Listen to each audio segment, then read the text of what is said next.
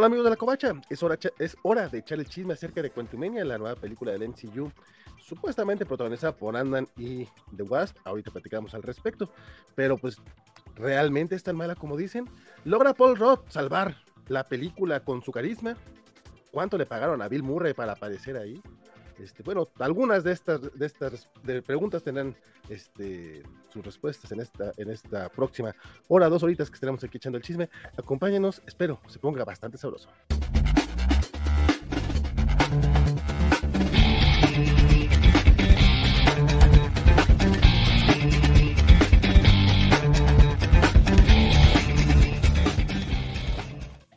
¿Qué tal a todos? Especialmente el buen Jorge Arturo Aguilar que anda por acá hace rato, dice que ya salió del cine y está listo este, para echar el chisme. Probablemente regrese, eh, llegue, llegue a su casa un ratillo más, pero pues de, una vez le mandamos saludito y saludos a todos los que van conectando.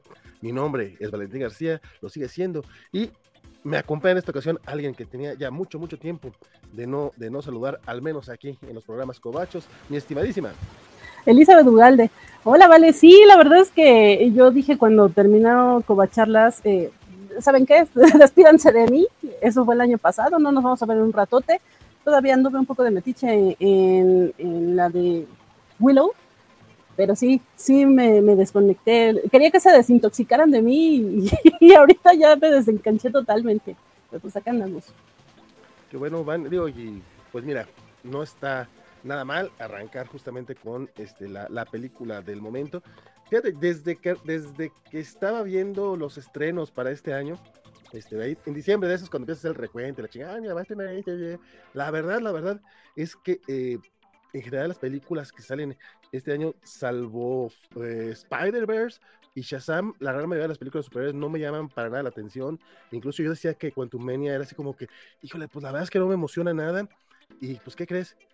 Este, tenía razón, la película, al menos a mí, este, me parece un poquito decepcionante. ¿Te parece si eh, nos aventamos una opinión rapidota, sin spoilers, para la gente que esté todavía viendo y diciendo así pues, ¿de qué van a hablar este par? Bueno, eh, tú la viste desde el lunes, fuiste a la función de prensa, eh, te has estado mordiendo las uñas para no decirlo en redes sociales.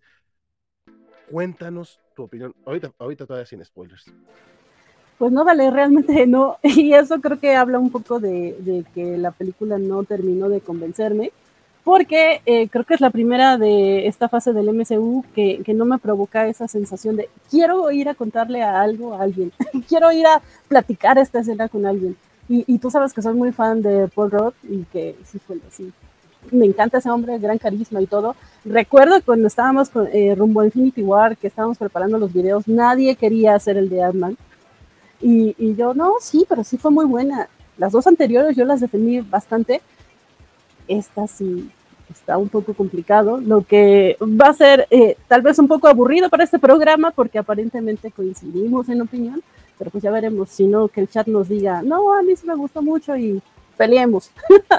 pero sí, la verdad es que me quedó a deber bastante un poco de eso, la verdad, estamos esperando que en cualquier momento se despierte nuestro querido Francisco Espinosa, este, se sume a la conversión, porque no sé yo a él qué le pareció la película, este, generalmente tenemos esta opinión de que las películas de Marvel por lo menos suelen tener un piso, o sea, decir mala, mala no es, y si bien coincido en cierto, eh, un poquito en, en que la manufactura está bien, incluso temas de, de, de, coherencia argumental dentro de la película, pues una misma, vamos, aquí palomeamos más, pero es que me tocó escuchar gente diciendo, es que estuvo muy forzado tal cosa, y yo, güey, eso no estuvo forzado porque sí te lo plantearon desde el inicio. La cosa es que está chafa, está mal ejecutado. Entonces, eh, la película, si bien no es no, no, no, es una porquería a nivel Batman contra Superman, no deja de, de, de ser, eh, creo que aburrida y lo, lo, adelantaba yo en mi, en mi, en reseña de Covachan, este, más que una película, pues, creo que la película no, se sostiene por sí misma, o sea, no es una tercera película de Ant-Man, y eso es bastante triste, porque creo que mal que bien las películas sí llevaban cierta, cierta secuencia, y esta la rompe completamente, les valió que eso, eh, cualquier tema de, de continuidad dentro de la trilogía de Ant-Man, y termina siendo como un prólogo a lo que va a ser la, la saga del multiverso, entonces es como, güey, pues le decía ayer este, a, mi hermano y a mi hermano, fui, fui, a, fui a verlos eh, ayer este, al cine con, con ellos dos y les comentaba, o sea, es que hubiera aplicado un Señor de los Anillos y tómate 20 minutos, media hora de prólogo en de la dinastía de Kang para platicarte el origen de Kang si tú quieres o lo que sea. ay, bueno, ya estoy, ya me metí un poco de, de spoilers, disculpen ustedes, pero es que sí, o sea, es como es demasiado para lo que vimos eh, aquí y, ya, bueno, eh, esa sería la opinión sin spoilers. ¿Sabes, ¿sabes qué? En qué creo que falla muchísimo? Eh, que mueven el protagonismo a otros personajes y no logran eh, generarte empatía hacia él. Eh, ahorita hablo en específico de, de, qué personaje me estoy refiriendo, pero sí, si, si lo hubieran ejecutado bien, como dices que lo hacen bastante mal, creo que yo hubiera salido bastante feliz porque hablo del personaje de Michelle Pfeiffer y yo soy muy fan de ella, pero no, creo que la dejan muy mal parada y entonces por eso no permite que, que, te cases con esa historia, que termina siendo hasta aburrida. Entonces creo que de ahí partimos totalmente mal y que eh, los villanos son de chocolate. y es una cosa muy fea porque, pues sí, va a ser el gran villano de la fase o bueno, de toda esto. Y a mí no me termina de convencer la forma en que lo han presentado hasta ahora. Estás muteado, Vale dejando de lado ese comentario bastante racista de tu parte, mi querida Van, este, no creo que sean tan de chocolate los, villanos, pero ahorita platicamos más, al respecto. Este, y también coincido en que el personaje, eh, Janet, me decía un poquito más. O sea, como, bueno, ahorita, pues ya vamos, mejor ya vamos a, la parte de spoilers. Comentarios de los que han ido llegando. Ya está por acá el buen Axel Alonso, nos dice buenas noches. Llegando al chismecito, dice muy bonito el sombrero de Vale, muchas gracias, compadre, como quieras. Y también dice que qué triste que esta película está provocando tanta indiferencia. Veo que es el sentir general. Ya es real la fatiga de los superhéroes. Eh, Mira, acabamos de pasar un. No, no, no, ha pasado ni un año de Doctor Strange en, The Multiverse of Madness. Este, poquito más del año de No Way Home. No creo que tenga que ver la fatiga de los superhéroes. Nada más que depende de que la película también sea buena y entretenida y emocionante. La bronca es que yo este año eh, no veo ninguna por asimilar. Si acaso Flash con el tráiler que tuvimos la semana pasada, pero. Pero es Warner, yo no confío hasta, hasta no ver el resultado final, no termino de confiar, porque luego nos prometen tantas cosas. Eh, desde Dark Angel Arte Funerario nos comentan que quiere la palomera de Ant-Man y dice que le tocó gente idiota que se sentó detrás de, él. Dice, habrá influido en su mala experiencia. Eh, yo también me preguntaba un poco eh, si mi estado de salud, porque ando medio enfermón, no, no me permitió disfrutar bien la película. Pero ya he estado platicando con más gente y, y no, básicamente piensan más o menos como yo. Entonces, bueno, pues dicho eso, vámonos como gordo en tobogán ya la reseña con spoilers. Pues bien, man, vámonos derechito al drama. ¿Qué fue lo que más te gustó? O sea, vamos a, bueno, ya es spoiler, se supone que la gente que ya, esté, que ya, vio la, ya, vio la película, pero vamos a creer que hay gente como mi querida Sofi que no va a ver la película y quiere saber más o menos de qué trata. Entonces, una sinopsis rapidota.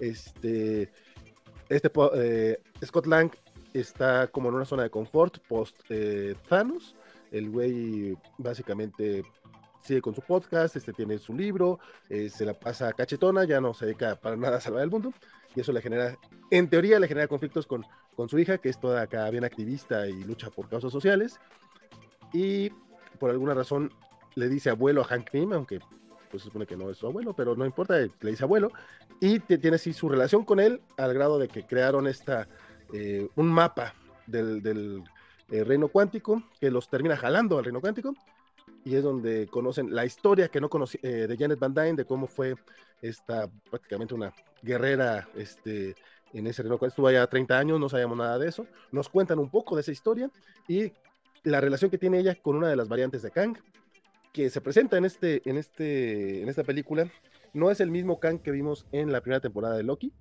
y nos explican pues que hay muchas variantes de él, y que este es una variante que, que no querían el Consejo de los Kangs y bla, bla, bla, bla. El güey se hizo conquistador y Janet logra, logra escapar y ahora tiene que corregir parte de sus pecados. Pero la película de repente ya, o sea, a partir de que sale Kang, se centra demasiado en él. Eh, eso es a grandes rasgos, ahorita nos metemos a los detallitos. Van de todo esto y de los detalles que no mencioné, ¿qué fue lo que más te gustó y qué fue lo que menos te gustó? Eh, me gustó definitivamente casi. Eh, esta chica Newton, no recuerdo su nombre. ¿Te gustó casi o, no, o te gustó te gustó bien? Tarán, tarán, tan. Chiste que todo el mundo va a estar haciendo estas semanas. Espero yo. O, de menos los que tienen más de 40 años. no, no sé, vale, no sé. Pero bueno, sí, me gustó. Ayer saliendo de la película, todos estuvimos haciendo ese chiste. Todos, o sea, mi hermano, mi, amigo y yo. Casi Lang, Catherine Newton. Catherine Newton. Eh, sí, eh, me parece que tiene muchísimo carisma, sí parece hija de Paul Rudd, porque los dos tienen un angelote y creo que eso les ayuda bastante, pero creo que incluso me gustó más ella que Paul. Eh, me gustó la escena en donde Paul, bueno, Scott trata de hacer todo por, por salvarla a ella y, que vemos esta especie como de multiverso y, donde hay entropía y demás, que creo que lo resolvieron muy mal. O sea, si era, vamos a tener una escena muy bonita y de repente se les olvidó lo que pasaba y ya, fuera complicaciones, volvemos a la normalidad. Eh, y también me gustó mucho ver a Janet eh, spoiler, perdón, pero eh, con el traje de, la avispa. Me gustó, aunque es muy poquito tiempo, me gustó verla, me gustó seguir, me hubiera gustado que saliera más tiempo con eso, pero sé que nada más era como eh, fanservice. Y justo de las cosas que más me molestaron fue la manera en cómo la plantean a ella. Eh, ante todo mundo es una mentirosa, o sea, es mentirosa para su familia, y es mentirosa para Kang. Y es, ok. Ya después de, oh, ok, está bien, sí, está bien que no lo hayas dicho. Se puede entender por qué se quedó callada, pero al mismo tiempo eh, la manera en que lo ejecutan sí creo que está bastante mal hecho porque es, no, es que los voy a defender. Pues, si vas a defender a alguien, justamente adviérteles a qué se están enfrentando o qué es lo que puede venir. Y más si es una cosa tan aparentemente peligrosa. Pero digo aparentemente peligrosa porque, de nuevo, eh, como bien dices, este Kang no es el mismo que ya vimos en Loki, es otra variante. Esta vez sí mencionan eh, la palabra variantes, que creo que es eh, al menos un poco darle pauta a, ah, miren, había otra cosa, sí, sí estamos reconociendo que hay series y en la serie le llamaron variantes. Pero tanto el de Loki como el de esta ocasión me parece que son muy quejicas, yo, y, solamente hablan y hablan y hablan, o sea, son muy habladores, pero a la mera hora sí se desinflan a la primera.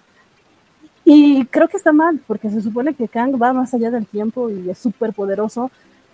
Y sí creo, pues que casi casi con un chasquido, ese es otro personaje, pero casi casi con un chasquido podría haber acabado con todos sus insectos, literal, y no, porque pues hace berrinches. y eso me molesta mucho porque digo, bueno, quieren demostrarnos que este va a ser un gran villano, pero pues nada más dicen y dicen y no veo cómo así.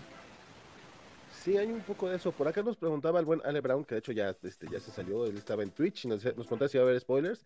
Dice, lo siento, buenas noches. Entonces, sí, de hecho ya, ya también voy a tener aquí alerta de spoilers para que la gente que entre, que sepa pues que vamos full spoilers y no se nos asusten, porque vamos a ir con algunos este, grandecitos. Mario Antonio nos decía que saludos, cobachos, buenas noches, aquí pasando lista de presentes. Qué bueno, Mario, que ya andas a través de YouTube. Superior Iron Man, y lo sí sabemos, era la esposa de Batman de 89. ¿Quién era la esposa de Batman? Michelle supongo que sí, supongo que sí. Claro, claro. Este, Leo Santana dice, tiene su podcast, sigue con su libro. Doctor, parece que me conoce de toda la vida. Leo Santana, eh, hermano mío, este, pueden seguirlo en Dark Angel Tours. Tiene su podcast, tiene su libro, este, y unas redes sociales donde habla acerca de arte funerario. O Brown, me tengo que ir, no la he visto y no quiero spoilers, así que cuídense, saludos, los escucharé en el recalentado. Claro que sí, mi querido Ale, tú no te, tú no te cures, este, porque sí, sí vamos, este, full spoilers. Saludos, Alex, gracias. Sí, sí, sí. De hecho, qué bueno que te está saliendo en este momento, porque justamente voy a decir algo de lo más grande, que, podría ser de lo más grande, según como lo veas, eh, pero durante buen rato del discurso de Kang, sí lo nerfean, lo nerfean en 10 minutos. Muy, muy, muy, muy grave el asunto. Porque, ok, va, este no es el Kang que van a enfrentar este, los Vengadores, de hecho, al parecer van a enfrentar un chingo de Kangs, este, o algo similar pero durante un buen rato nos, nos dice este Kang que ha matado varios Vengadores, incluso se ve que conoce a Thor. Eh, entonces yo sí pensé que iba a matar por lo menos a alguno de los, de los cinco personajes principales.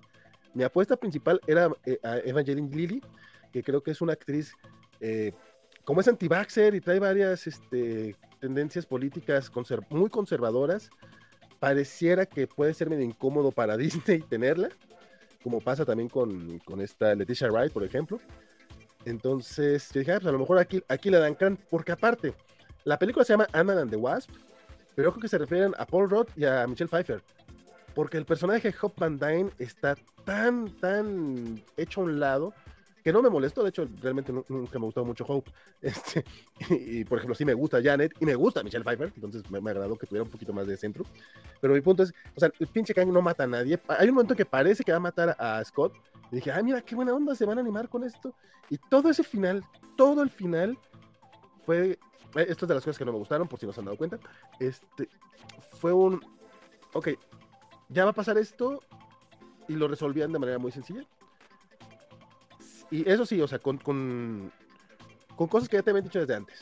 O sea, parecía que Kang iba a darle la torre a Paul y llegan todas las hormigas de Hank a salvarlo. Eso, ok, esto ya, ya se veía venir. Em, Perdón, pero aunque se veía venir, agradecí esa escena, me gustó muchísimo. Es de las pocas participaciones que tiene Henry en, la película, pero es así de, no necesito eh, salir toda, todo el tiempo en pantalla, con cinco minutos tengo. o sea, me gustó mucho, mucho esa escena. A mí me encantó que, la película, es que en serio, Hank y Janet creo que tienen mucha más presencia que Hope. No es queja, nada más me parece algo extraño. Sí.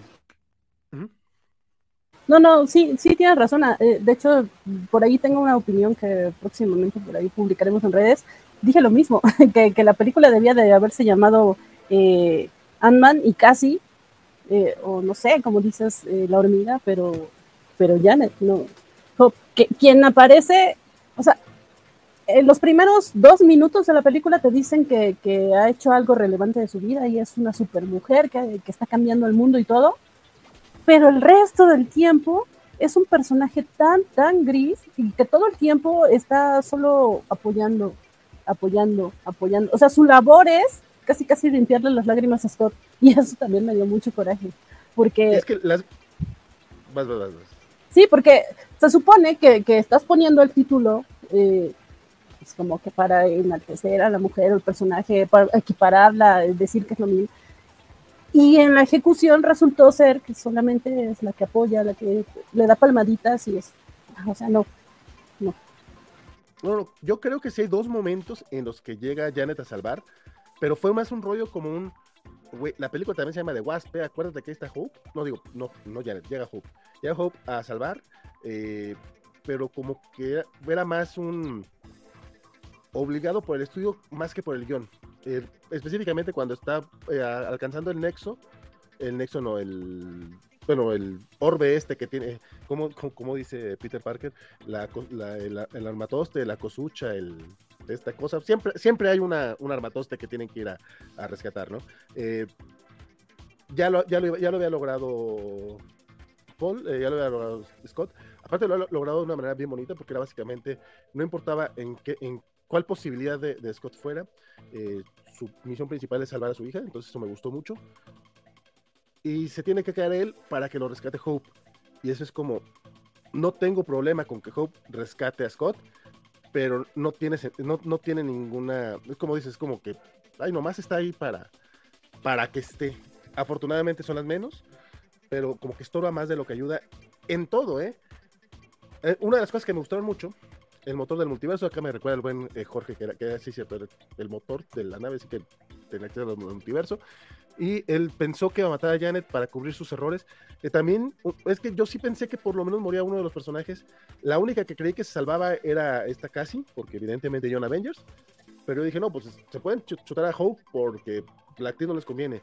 A Janet o a Hank para algo emotivo y vamos, son, son primeros actores, son actores ya grandes que, y consagrados que no necesitan necesariamente estar regresando a este tipo de películas. O Scott para darle importancia a la película. Sea, como que miren, esta película, parte de una de las cosas que me han llamado la atención de la invitación de función de prensa era de, por favor, en su reseña no hagan spoilers. ¿Y spoilers de qué, güey? no hay nada que puedas spoilear aquí. O sea, si hay dos que tres spoilers, pero un spoiler es no matan al protagonista. Este, neta. Pero bueno, de las cosas que sí me gustaron. dime ya, dime, man, dime. No, que, que, tal vez, eh, no estoy segura, pero según yo, eh, el spoiler puede ser Modoc, ¿no? Eh, ¿Quién interpreta a Modoc? Eh, es creo que lo único que, que es sorprendente.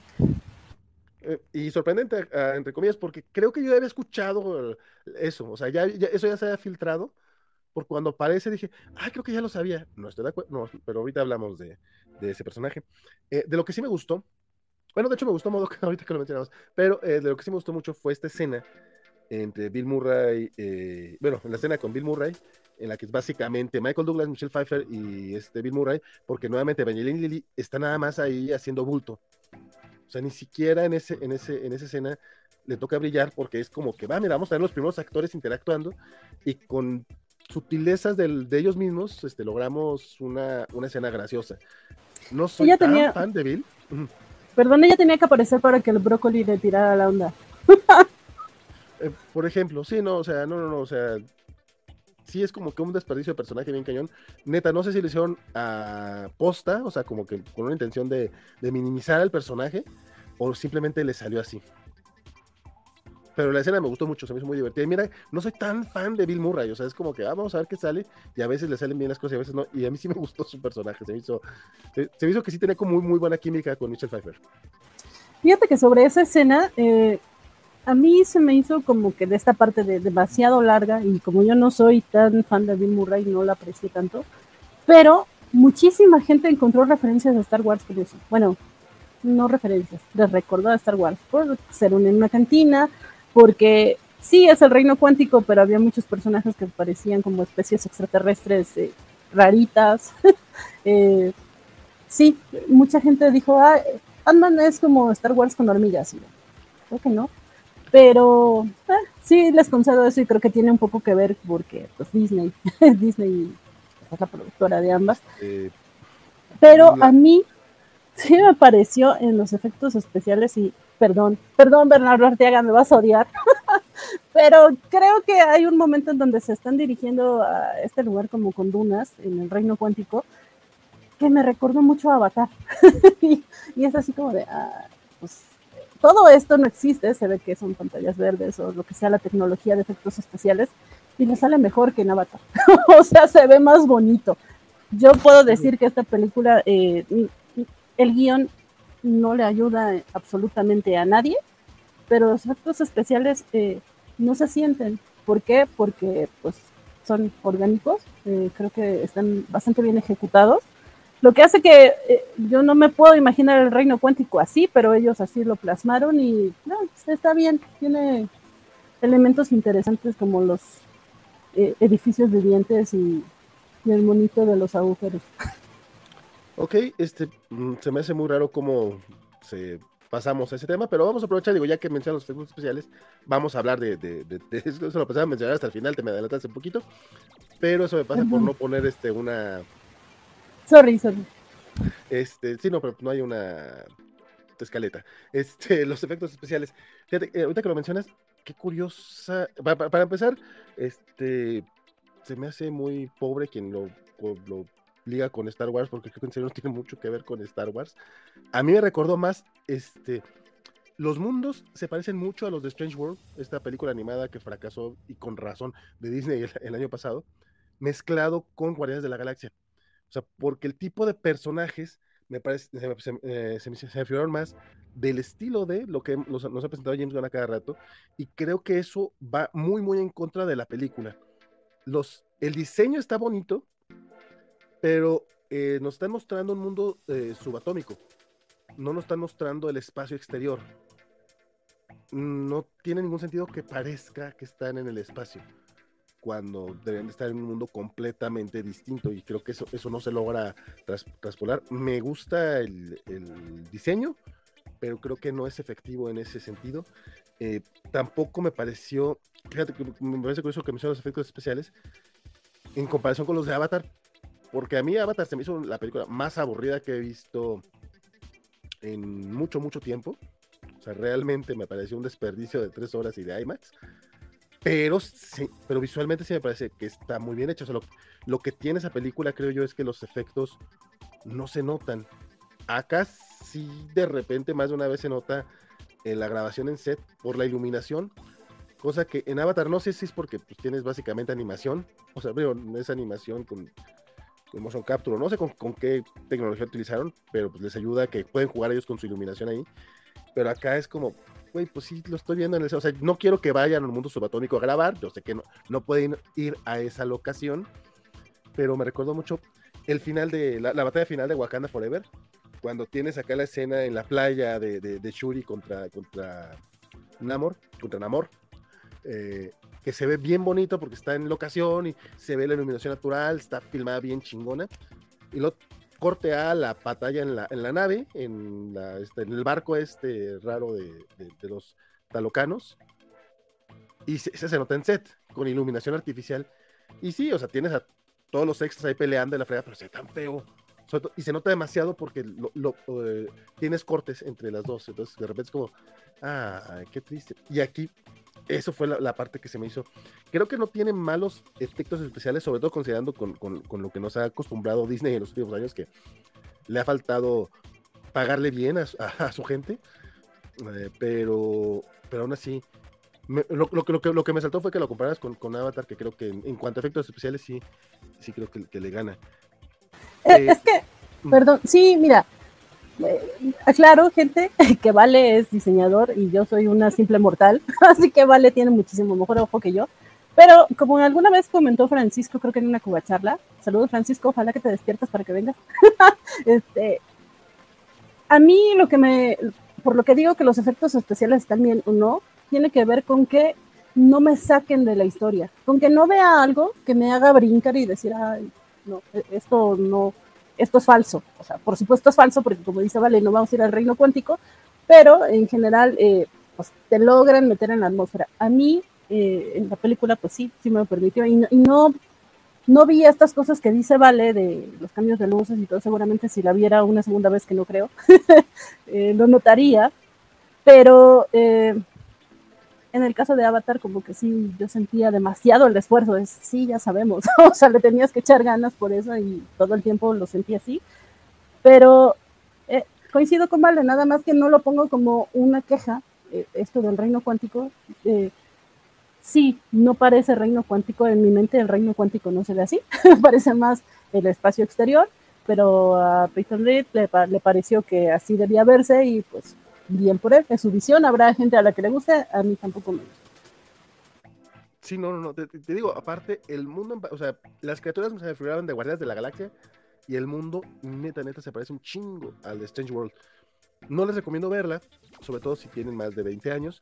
Creo que va a ser una película para sensibilidades de los que están ahorita chavitos de 5 o 10, que en 20, 30 años la van a revalorar. Probablemente a ellos sí les vaya a gustar, pero en serio, no, película está bien aburrida. Pero bueno, este, algunos comentarios que tenemos, dice Samuel Franco, así es, tan culera como una canción de Egg Mamadik. No sé qué sea Egg Mamadik, no sé si me estás saboreando, pero puede ser, puede ser. Eh, Luis Juárez nos dice, buenas noches, ahora no me quejaré por la fecha. Pregunta, ¿hacen referencia a la relación de Kang y Cassie en los cómics? Según yo, no, a menos de que se me haya perdido el momento, Juan. No va. ¿Hacen, no, no. ¿Hacen referencia a que Kang ha conocido y matado a muchos Vengadores, eh, pero no, no, nos dicen de qué mundo ni qué, pero conoce que casi la hija de Scott, pero no parece que la reconozca de otra cosa. Eh, también los Juárez dice, teoría, no habrá John Avengers, los vamos a ver ya adultos en Secret Wars. Es muy probable, porque también Young puede considerarse hasta condescendiente, entonces simplemente van a ser Vengadores, es, no, no lo dudo. Bill Murray le pareció desperdiciado a Jorge Arturo. Yo la verdad es que no esperaba gran cosa del, personaje, entonces creo que duró más de lo que pensé que iba a salir. Eso sí, eh, si lo comparas con el lo que hizo Jeff Goldblum en Thor Ragnarok, pues sí queda mucho a deber. Porque también pe pensé que podía ser un personaje similar, pero no nada que ver. Y él pensó que el personaje que leía las mentes iba a regresar con todos a nuestro mundo, este Quas, Mira, es, es, otro personaje. Ese sí me pareció desperdiciado para que veas. Porque de entrada lo, lo interpreta William Jackson Harper, que es Chidi Anagoye en The Good Place. Entonces cuando sale dije, ¡Chidi! Y la gente me vio raro. Eh, pero ¿Qué pasó, Vale?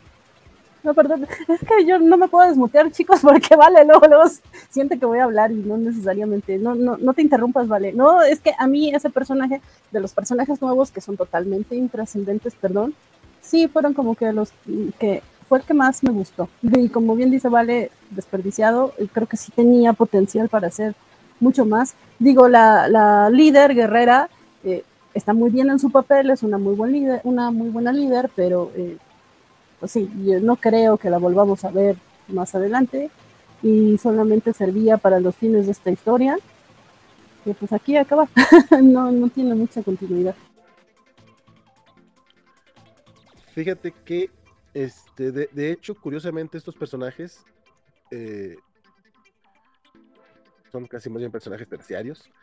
Eh, la mayoría creo que fueron creados exclusivamente para la película, o sea, no existe un quas que yo ubique en los cómics, pero Yentora, que es este personaje interpretado eh, por Katie M. O'Brien, la verdad es que no conoce a la actriz, este es un personaje que es, viene de los títulos de Hulk, este, de, de, Scar y de Sakar y de todo ese rollo de, de, Planet Hulk y de World Hulk, todo ese desmadre.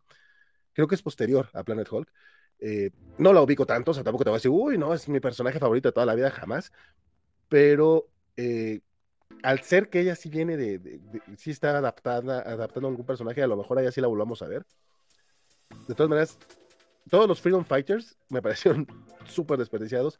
A Yentora jamás la sentí como líder, o sea, es de estas de que nos dicen que es la líder, pero no, no, no le vi más que una persona muy histérica que nomás estaba, o sea, por un lado eh, secuestra a estas personas y luego los los corre y luego regresa a pelear contra ellos, ¿no? Con ellos, no sé, como que no, no les vi mayor chiste. Me gustó el diseño de, algunos personajes como Beb, que por cierto, eh, esto me enteré posterior, la, voz la hace este David Dasmalkian, que ya había salido en las películas de Ant-Man, eh, que era uno de, los, de los amigos ladrones de Scott, y que pues, lo recordamos con mucho más cariño como Polka Dot Man en, en la película de Suicide Squad, entonces aparece dando la voz a Beb, que es esta cosita sin agujeros al parecer, de la cual bebe la gente para poder aprender el, idioma de ahí. El traductor, este, el traductor instantáneo. Sí, un traductor orgánico, digo, está bien, es como un recurso, pero un recurso muy raro. esto que mencionabas de, lo, de, las casas, eh, de los edificios eh, vivos, eso fue bastante gracioso, creo yo, pero también vimos otros edificios que no estaban vivos, entonces ese chiste, a mí sí me sacó, yo sé que son, yo sé que son tonterías y ya es nomás ponerte a nitpickear, pero a mí sí me sacó del humor y de los comentarios y de los chistes varias veces que, de repente era, ah, mira, no todos los, que, en tu mundo no todos los edificios están vivos, pues no, aquí tampoco, o sea, vimos varios edificios que no estaban vivos. Y justamente hay un momento en el que empiezan a... Eh, empiezan a atacar ese lugar y se meten a un edificio y es, este es uno de los momentos en los que sí me sacó los efectos especiales del, lugar. Ahora también la vi en 3D y el 3D, si bien no es malo, eh, no lo recomiendo, no, es, no está al nivel de Doctor Strange in, the Multiverse of Madness, entonces si todavía la quieren ir a ver, pues les recomiendo no verla en 3D, la neta. Si todavía la quieren ir a ver, o sea, de plano les dicen que no vayan.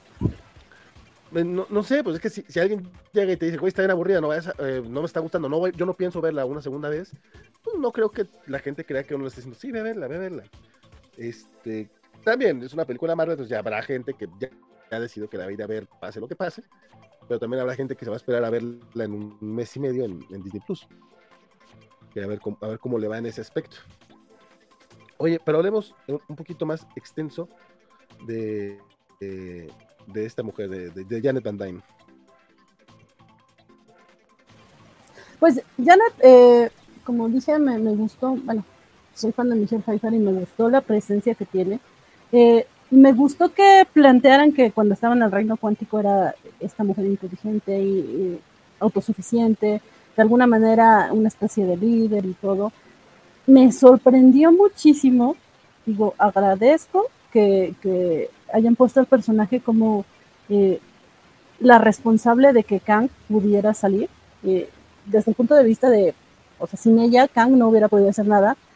Que me brinca un poco de nuevo por esta cuestión de que, pues no que Kang es como súper poderoso, como porque la necesita, ¿no?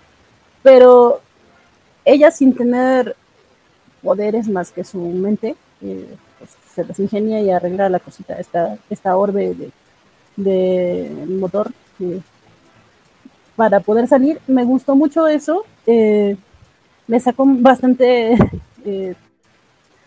no sé, cuando va y, se y se saluda con su amigo de las dunas, ahí como que con una especie de pelea. Yo dije, o sea, era como para resaltar al personaje, pero pues ya sabemos que la actriz no es la que está haciendo esos movimientos, entonces como para qué, si ya lo habías planteado bastante bien antes.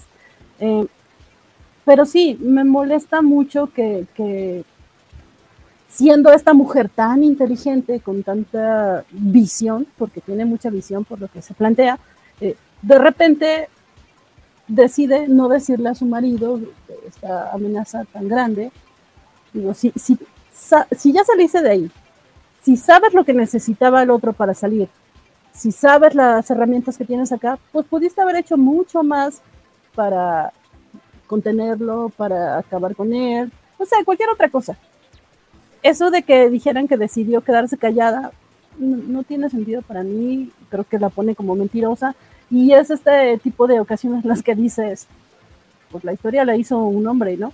Porque ahí, salvo casi todas las demás, como que son malas. O sea, las, las que las mujeres que se supone que tienen que resaltar, pues terminan siendo inútiles o unas malditas traicioneras o algo así. No me gustó, porque cuando ya no tendría que haber sido como la heroína o la chida o, no sé, un gran personaje, termina desinflándose porque no es honesta con nadie. Entonces, incluso para mí no tiene lógica tarde o temprano tienes que desahogarte con alguien en tu entorno. No tiene lógica que no se lo haya dicho a nadie más. Y de repente esta escena con Bill Murray, en donde, ay, pues es que tenía necesidades y 30 años acá. Sí, no, no me parece que tenga coherencia el personaje. No, no me parece. O sea, no digo que no tenga necesidades, Valentín. Lo que digo es. 30 años, mujer. No me parece, no me parece que la personalidad que le construyeron se hubiera expresado de esa manera. Es, es a lo que me refiero.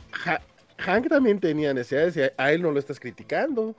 Porque él dijo claramente, eh, eh, salí a cenar con algunas, pero nadie era tú. no, es que la verdad es que Michael Douglas... salir a cenar es un decir. Pero la verdad... No tomas un cafecito como Luke Cage.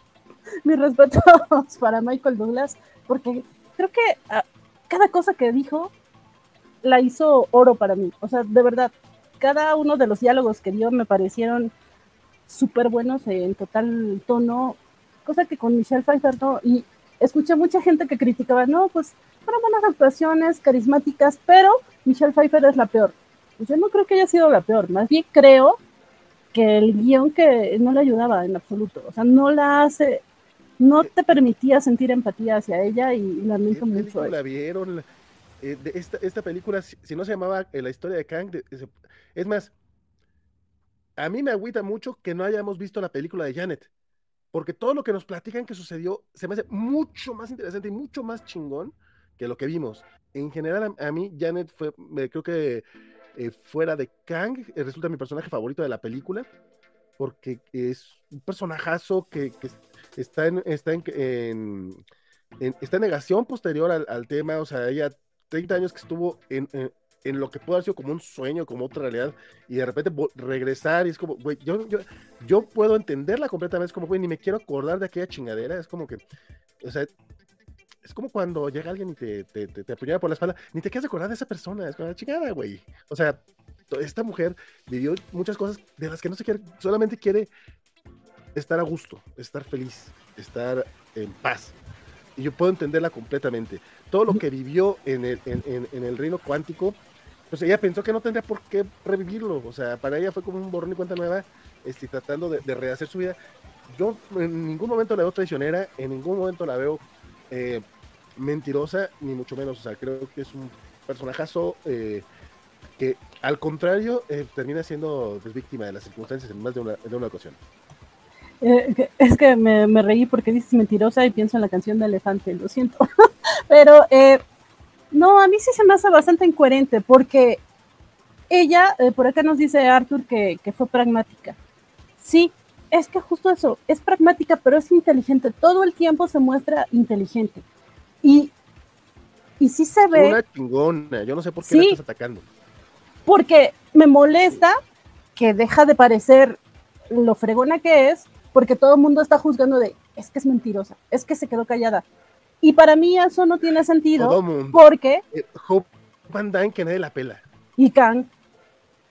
Y, y para mí... Y para mí, bueno, eh, Henry también se le queda viendo como diciendo, eh, pues sí, no me dijiste nada. Pero bueno, independientemente de eso, que no voy a seguir diciendo, voy a, voy a continuar con esto de por qué me parece que es incoherente. Y es que creo que sí queda muy claro que ella también ama a su hija, así como Scott ama a Cassie.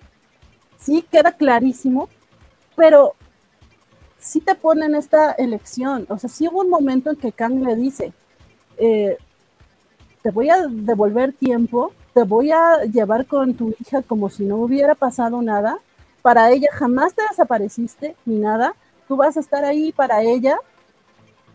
Y yo dije, pues claro, va a decir que sí. En algún momento esto va a cambiar la historia y vamos a ver un, un giro de tuerca acá pero no lo hace. Y no lo hace porque le importan las consecuencias y le importan los demás. Y no por eso deja de querer a su hija. Y si vemos la contraparte con Scott, que Scott sí le vale gorro y se va eh, a salvar a Cassie, aunque se pueda todo lo demás ir al caño, pero Janet tomó la decisión que creía correcta y no lo hizo. Entonces, por eso no me puedes decir que años después dijo, ay, no, me quedo callada y que se quede eso y que se las arregle. No, para mí eso no es lógico.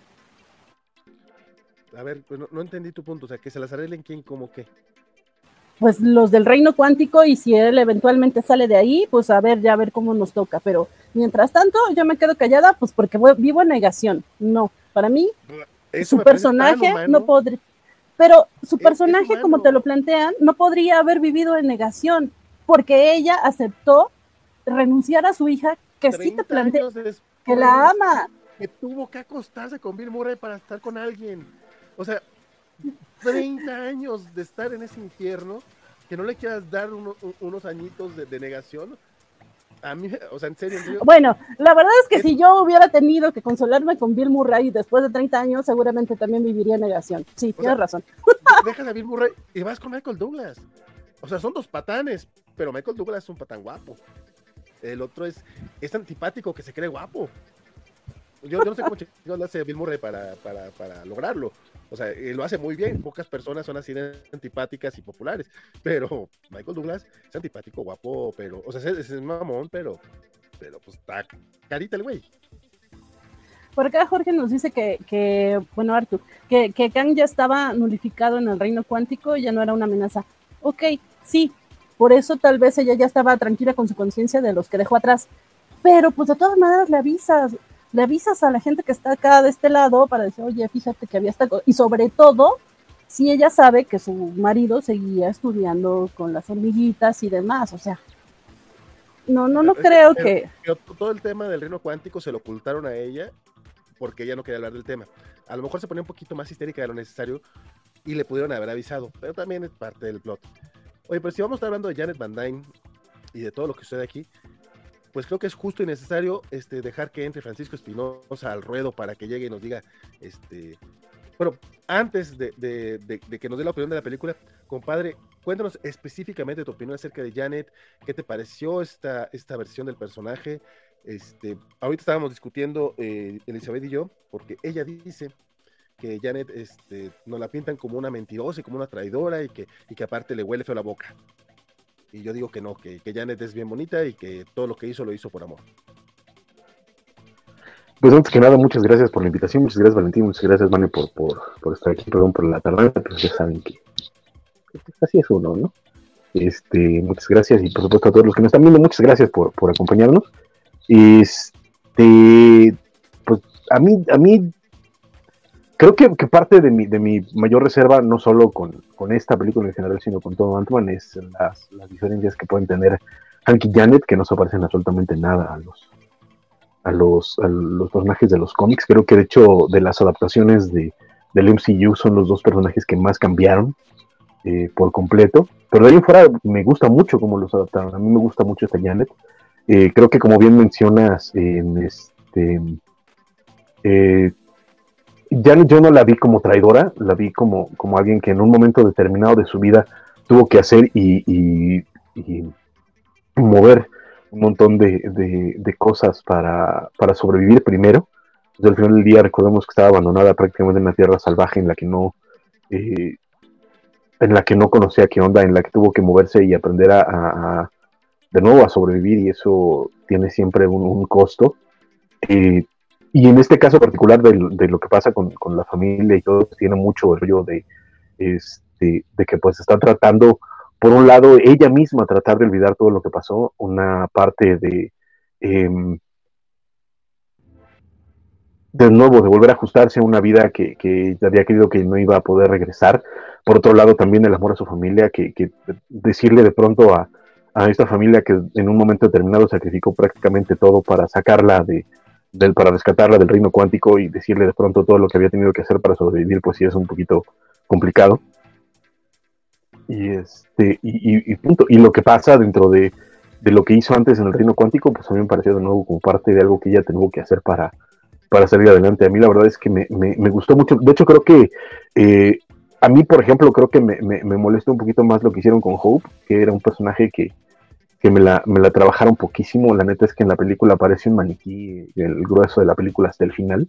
No tiene personalidad, no tiene escenas interesantes, mientras que Janet sí es un personaje fuerte, sí es un personaje muy, muy, este, muy poderoso, muy capaz y que la verdad me parece que termina siendo una, una de, las, de las piezas importantes. Y eso también es algo bueno que tiene para mí la película, que un poquito todos los personajes tienen algo que hacer y todos los personajes son parte del, del triunfo final.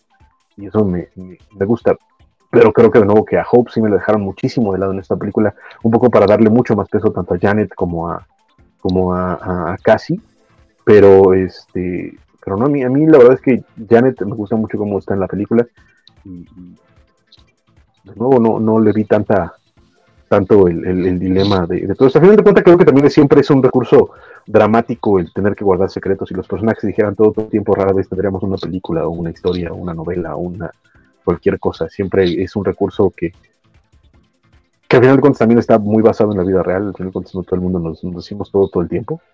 Y eso es algo que también hay que, aceptar, ¿no?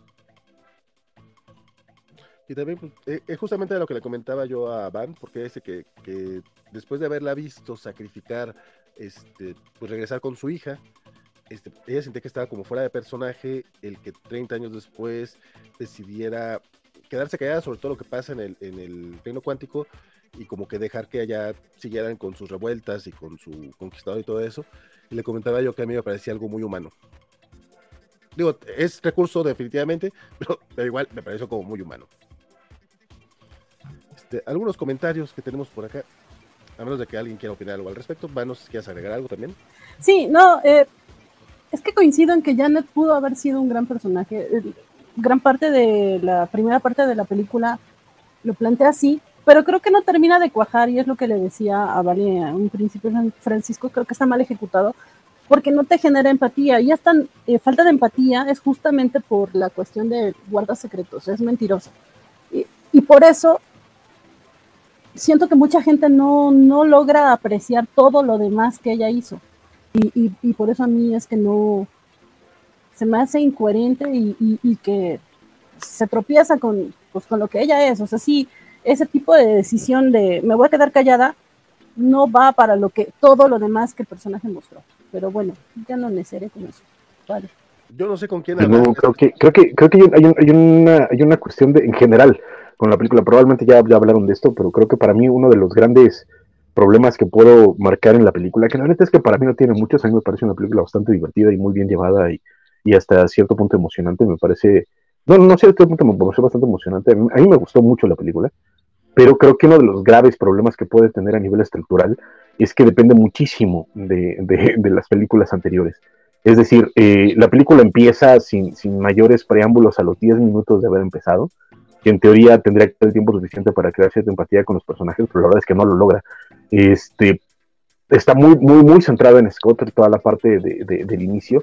O sea, sí logran que te llegue a interesar Scott, pero el problema es que todos los demás personajes están muy por encima y saltas directo a la acción, saltas directo al reino cuántico muy rápido y ese es, y ese es para mí sí es, es un es un problema, pero ese es un problema no solo de Janet, sino de todos los personajes.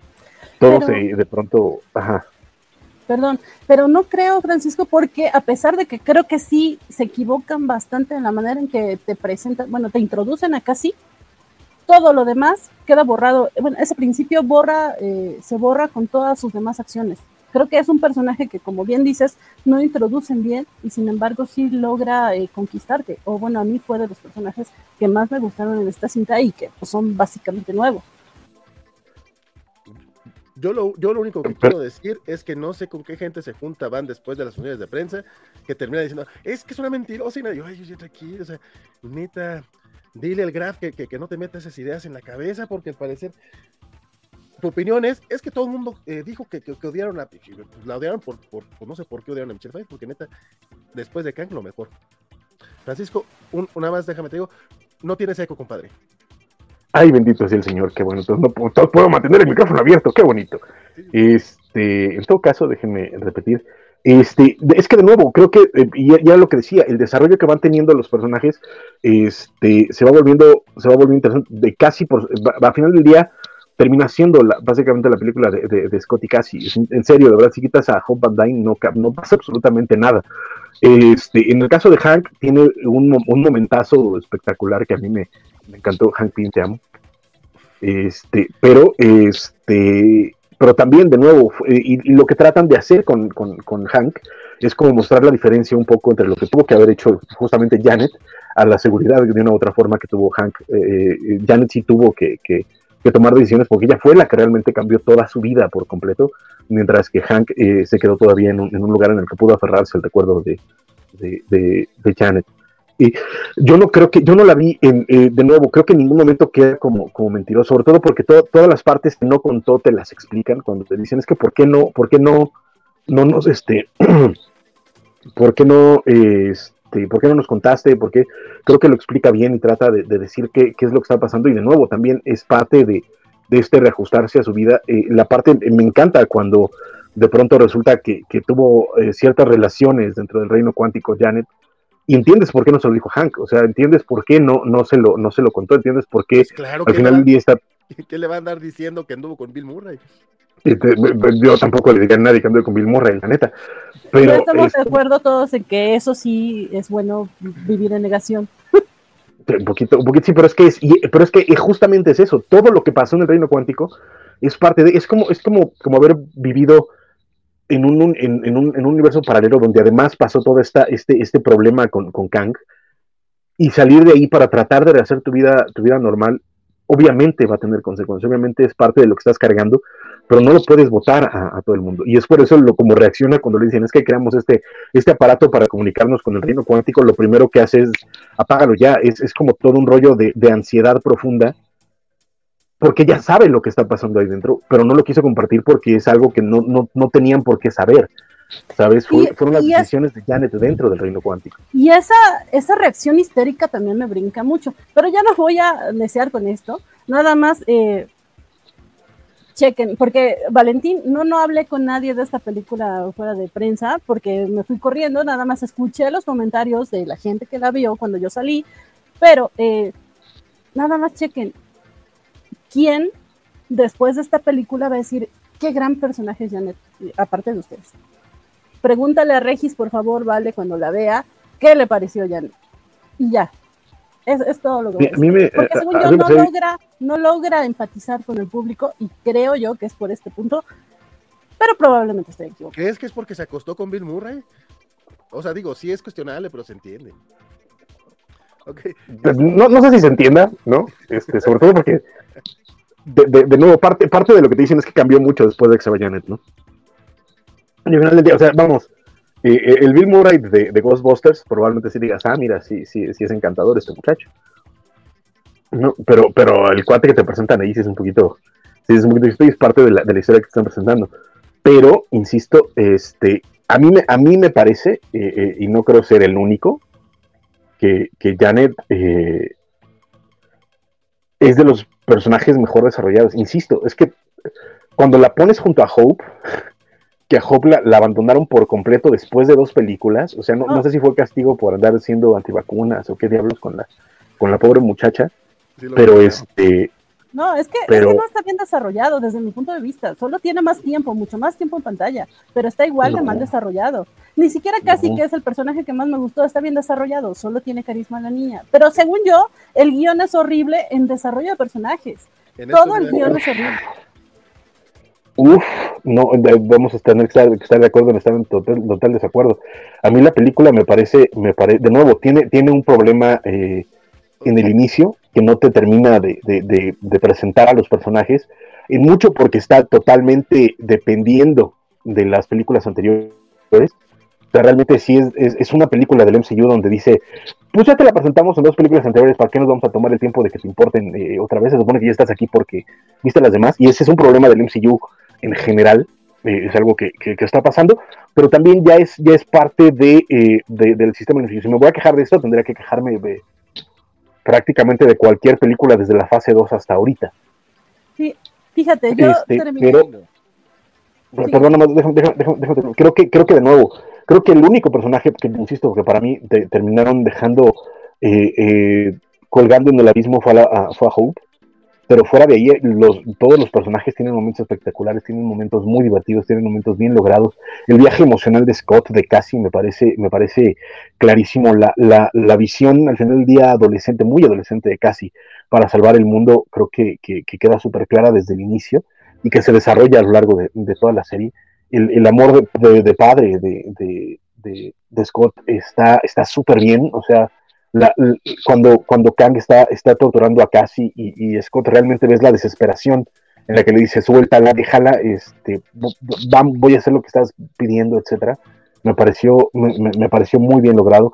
Eh, de nuevo, el, el, el, dolor de Hank de, saber que Janet tuvo una vida sin él y de, y de descubrir que tuvo que hacer cosas para sobrevivir sin él. Por un lado, la parte de haberla perdido y por otro lado la parte de pensar que estuvo con alguien más.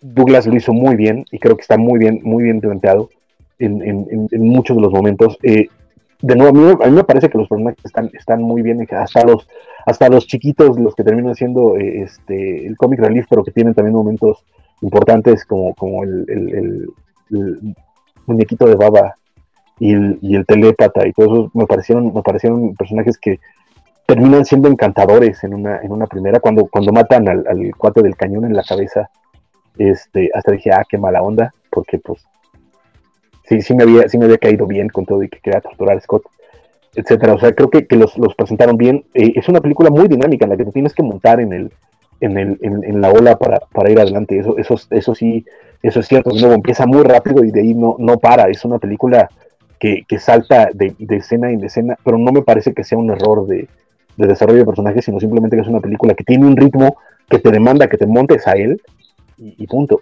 E insisto, para mí el único personaje que sí termina siendo eh, totalmente abandonado a su pobre suerte fue Hope. Ah, caray, ahora sí escucho. Eh, en este caso, eh, el desarrollo de personajes, esto del de, cariño de, de, Scott y el de Henry y demás, no nos lo plantean aquí, nos lo plantean dos películas anteriores. Y digo que casi está muy mal presentada porque al principio te parece como la niña rebelde, o sea, ya después entiendes que, la apresaron porque estaba en una protesta eh, para ayudar a los demás, pero la, actitud de la, del personaje eh, cuando lo ves eh, en pantalla, sí parece como que es esta niña rebelde y que con todo el mundo está enojada. Ya después evoluciona y, y te muestra con sus acciones que no es así. Pero esa es la primera impresión. Y si alguien se sale de la película en esa primera escena, te quedas con esa idea. Por eso digo, está muy mal presentado en un principio.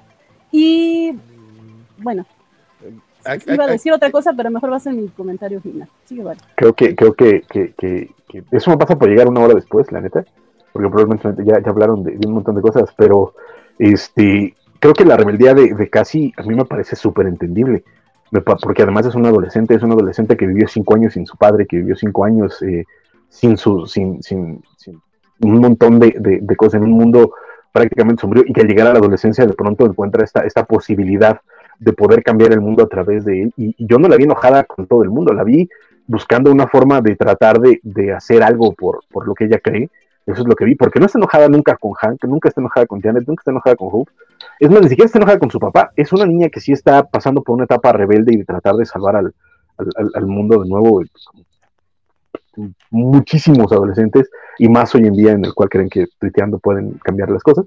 Pero este, ella, ella tiene esta posibilidad y va aprendiendo a cambiar el, a cambiar el mundo a su manera y, poco a poco. Y de nuevo, y desde la escena de la, de la comida que están teniendo, en la cual están con, con Hank y con Janet, ella no se ve enojada con nadie. Es que ese es el punto es solo esa primera escena. Por eso digo, si tú ves esa primera escena y te sales, te quedas con esta idea. Porque el resto de la película es una adolescente hasta comprensiva. Es como dices, todo el tiempo es cariñosa, es eh, ecuánime, es bastante inteligente. Pero en la primera escena, la primera escena sí te muestra como que esta posibilidad de estoy enojada y, y entiendes, como bien dices, por qué tendría que estar enojada, pero pareciera como que dijeron, vámonos por aquí, y después el director como que pensó, no, ¿saben qué? Ya no me gustó eh, eh, esa, esa idea, mejor vámonos por la otra.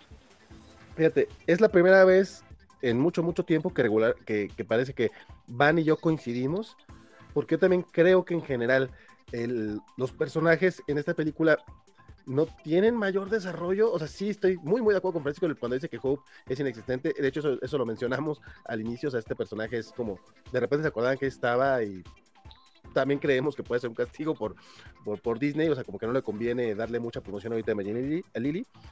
Pero en general, el resto de los personajes a mí sí me parecen planos.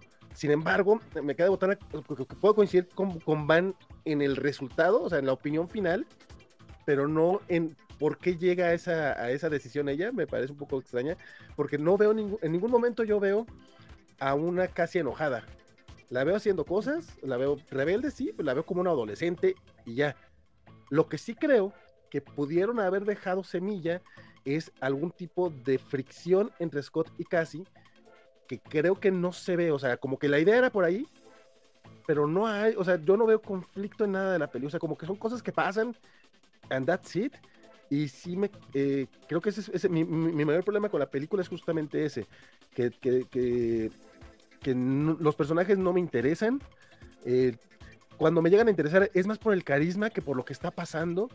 Eh, aunque estén en estos mundos fantásticos y estén, híjole, la verdad, yo estaba ya así como que, ajá, pero qué, o sea, no vas a presentar algo nuevo, no vamos a ver algo que no hayamos visto ya en otras películas, no sé, no, eh, repito, o sea, eh, toda la primera parte es está bien, pero pues para esto mejor dame una serie de, de Ant-Man, que creo que algunas cosas sí funcionarían mejor en serie. Yo sé que no le conviene a Disney este, las series, razón por la cual ya van a empezar a reducirlas. Este, pero, pero sí, o sea, eh, no sé, las relaciones entre ellos de repente están muy gratuitas. Y también me causa mucho, mucho, mucho, mucho conflicto que no es que estén dependiendo de las dos películas anteriores, están dependiendo de todo el MCU. Y ahí yo creo que esta es la primera película que sí siento que no se sostiene por sí misma. O sea, sí entiendo que no puedes llegar a Infinity War o Endgame sin haberle invertido casi 10 años de, de emoción.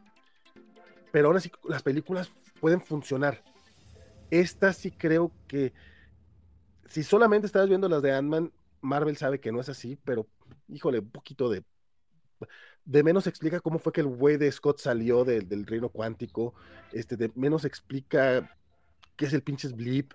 O sea, no sé si siento que, quedan por sentado mucho y, nos meten de lleno a, a, una película después de mucho tiempo de no haber visto a Scott en pantalla. Ya no hablemos de, Hope y de Cassie y de los Pim. O sea, a Scott te de no verlo. Es como, güey, dame una razón. Francisco, tú todavía no has hablado de tu opinión general de la película. Yo sé que vas a ir poquito a poquito. Ya medio nos adelantaste que te gustó. Háblame de eso porque es la primera persona que conozco que realmente lo dice. Pues es que, de nuevo, eh, a ver, este, no me parece la mejor película del MCU ni de lejos ni de cerca. Pero no, este, no, es, no, es, no es Dark World, no es este, no es Animal 2, y eso me parece ya a mí una ventaja. Yo no creo, yo no creo que esté tan por poquito, ¿eh? ahí sí, perdón, no, no me parece, no me parece que, vamos, ni, de cerca es Dark World, no, no, no, no la veo en, esas, en esos, en esos niveles, la neta. Este, sí coincido en la parte de que da muchos saltos confiando en que ya eh, eh, estás, tienes una inversión emocional con los personajes, eso sí me parece, de nuevo lo, lo menciono desde, el principio, creo que es uno de los grandes errores que tiene esos, esos primeros 10 minutos en los cuales en realidad no te, no te permite hacer una conexión con los personajes porque todo está pasando demasiado, un poco demasiado rápido. Y de pronto saltas a, esta parte. A mí, de, nuevo, tendremos que estar de acuerdo, estar en desacuerdo en la parte de que, y a mí me parece que no es tanto que no presenten algo nuevo, a mí me parece que el MCU está apostando por películas cada vez más grandes y creo que eso también va a terminar siendo una, una, cuestión que se va a agotar muy pronto y en, esta podría ser la primera en la que eso pase. A mí no me, a mí no me pareció así, creo que toda la parte de del Quantum Universe me parece muy bien lograda, me parece muy bien hecha, me parece muy, eh, muy amplia y se siente enorme, se siente épica la película, se siente, eh, de nuevo, eh, habiendo hecho, hecho ese salto después de esos primeros 10 minutos, decir, ok, va, me voy a dejar llevar por el, por el viaje, me parece una película divertida, emocionante, muy, muy, con sus toques, por un lado de humor, por otro lado de, cierto drama. Sí siento que le falta, le falta, le faltan visteces a la película, le faltan, le faltan stakes. Este, durante el grueso de la película, a mí me parecía que era obvio que se moría o Hank o se moría Janet. Me parecía que, estaba, estaba ahí y al final de cuentas decidieron que no iba a pasar. ¿No? Como que dijeron, no, mejor vamos a aguantarlos para otra película más.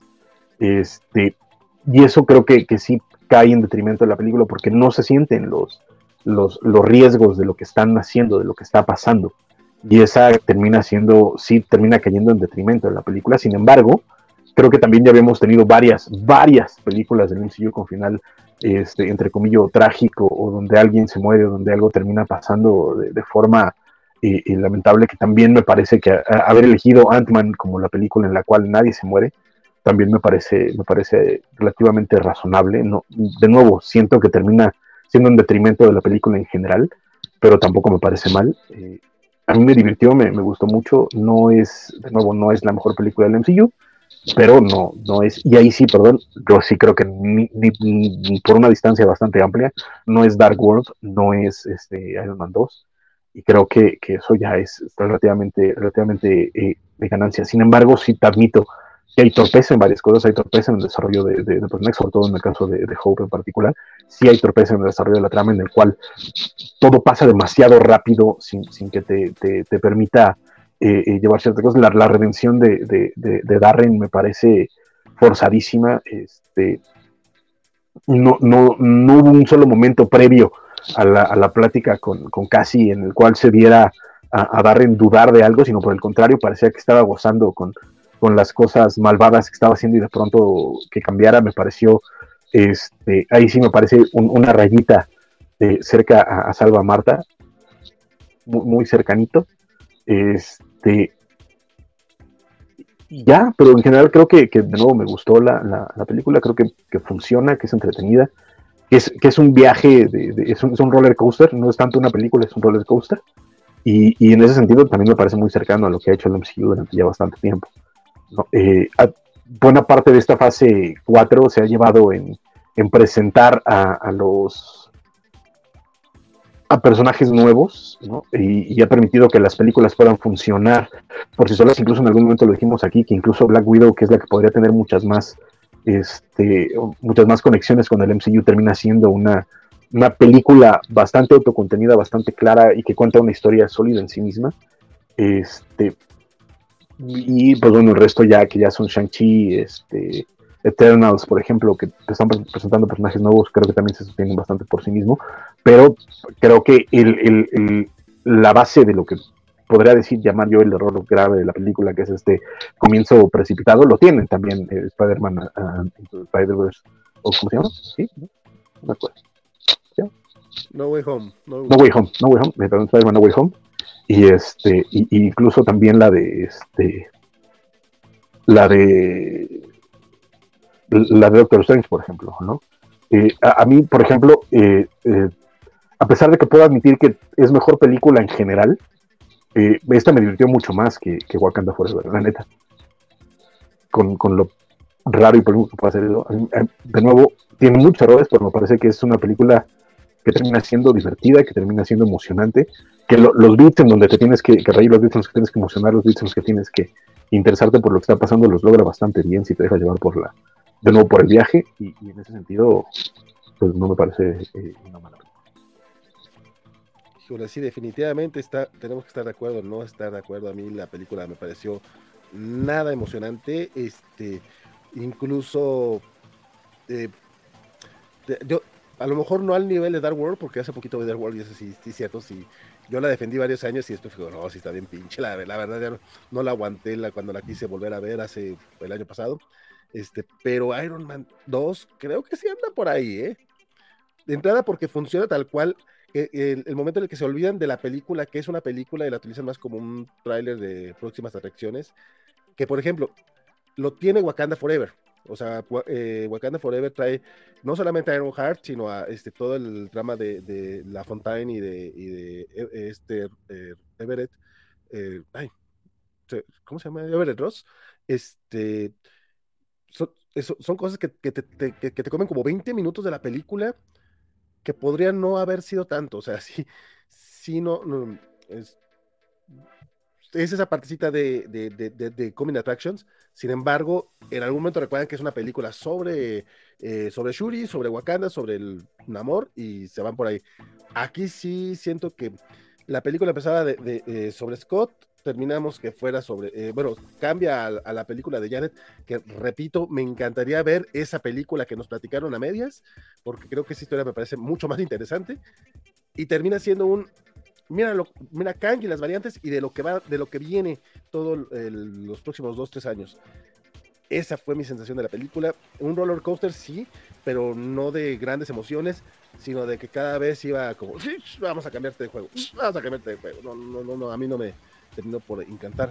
Van. Sí, sí, fíjate que eh, cuando empezó la película y ocurre esto que dice Francisco de que inmediatamente eh, tienes acción y que no te da tiempo ni de, pues, de hacer nada, porque luego luego empieza con ritmo, dije, qué bien, o sea, ya necesitábamos eso en una película Marvel. Y aparte, pues teníamos la promesa de que no es tan larga, esta película es eh, pues, de las que tienen menor duración. Y dije, está bien, qué bueno, vamos concretos y demás. Sin embargo, creo que sí la edición les falla muchísimo y pasa esto que dice Vale, que pareciera como que es un rompecabezas de tres películas distintas y que no logran embonar muy bien, porque esta parte de Scott, eh, pues, como fan de Paul Rudd y su carisma, digo, ay, qué bonito y todo, aunque eché de menos que no mencionara para nada el podcast, pero eh, sí, se me hizo bonito, ay, sí, qué bonito. Luego vamos a lo de, eh, a lo de Janet y luego lo de Kang. Y hubo un momento en que dije, güey, esto ya duró mucho, ¿a qué hora se acaba? Entonces, sí siento que el ritmo no, no, no le ayuda.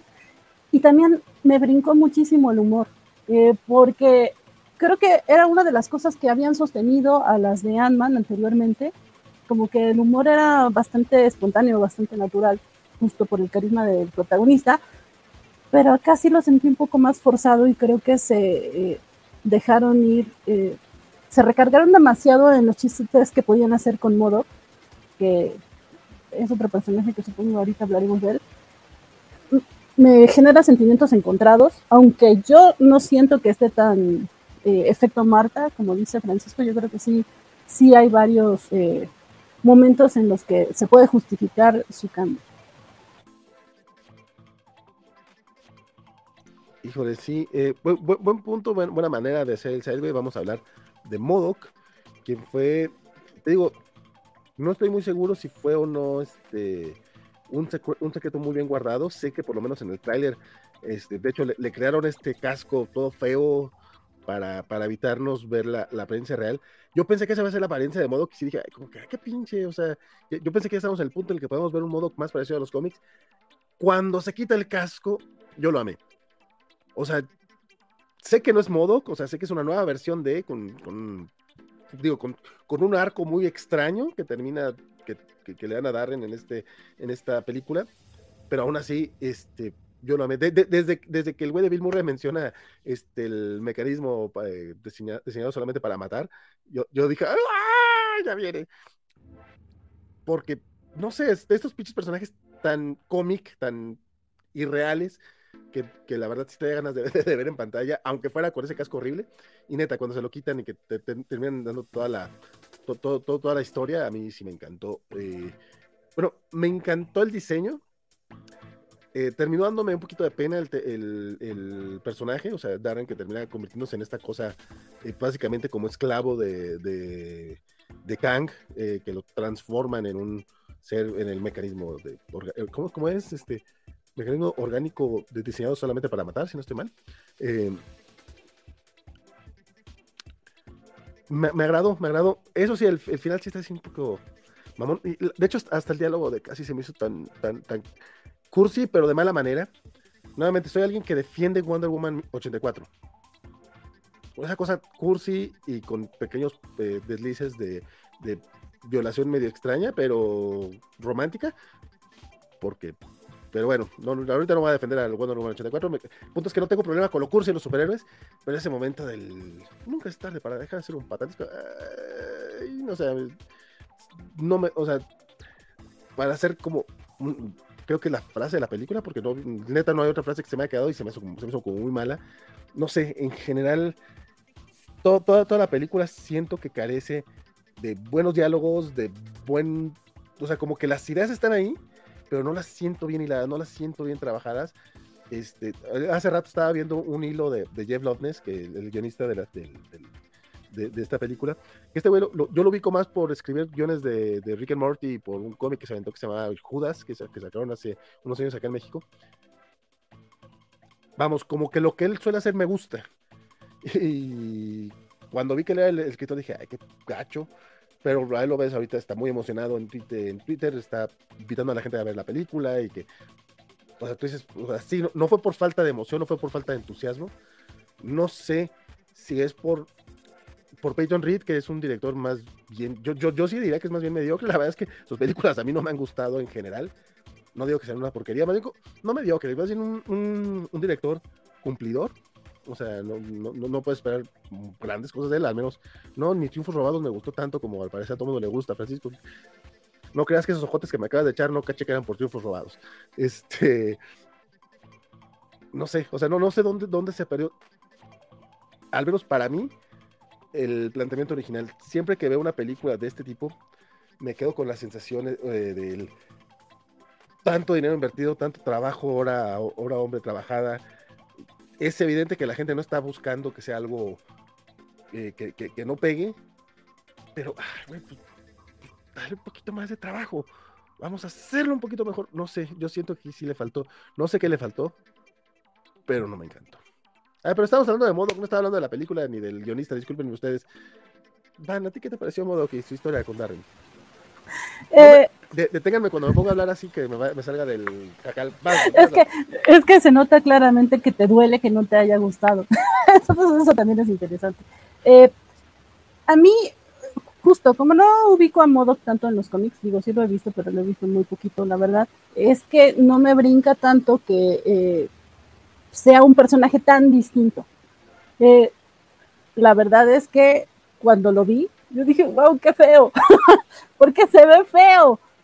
Pero, siendo honestos, pues es tal cual. Eh, personaje como trasladado de los cómics a la pantalla grande les quedó muy bien.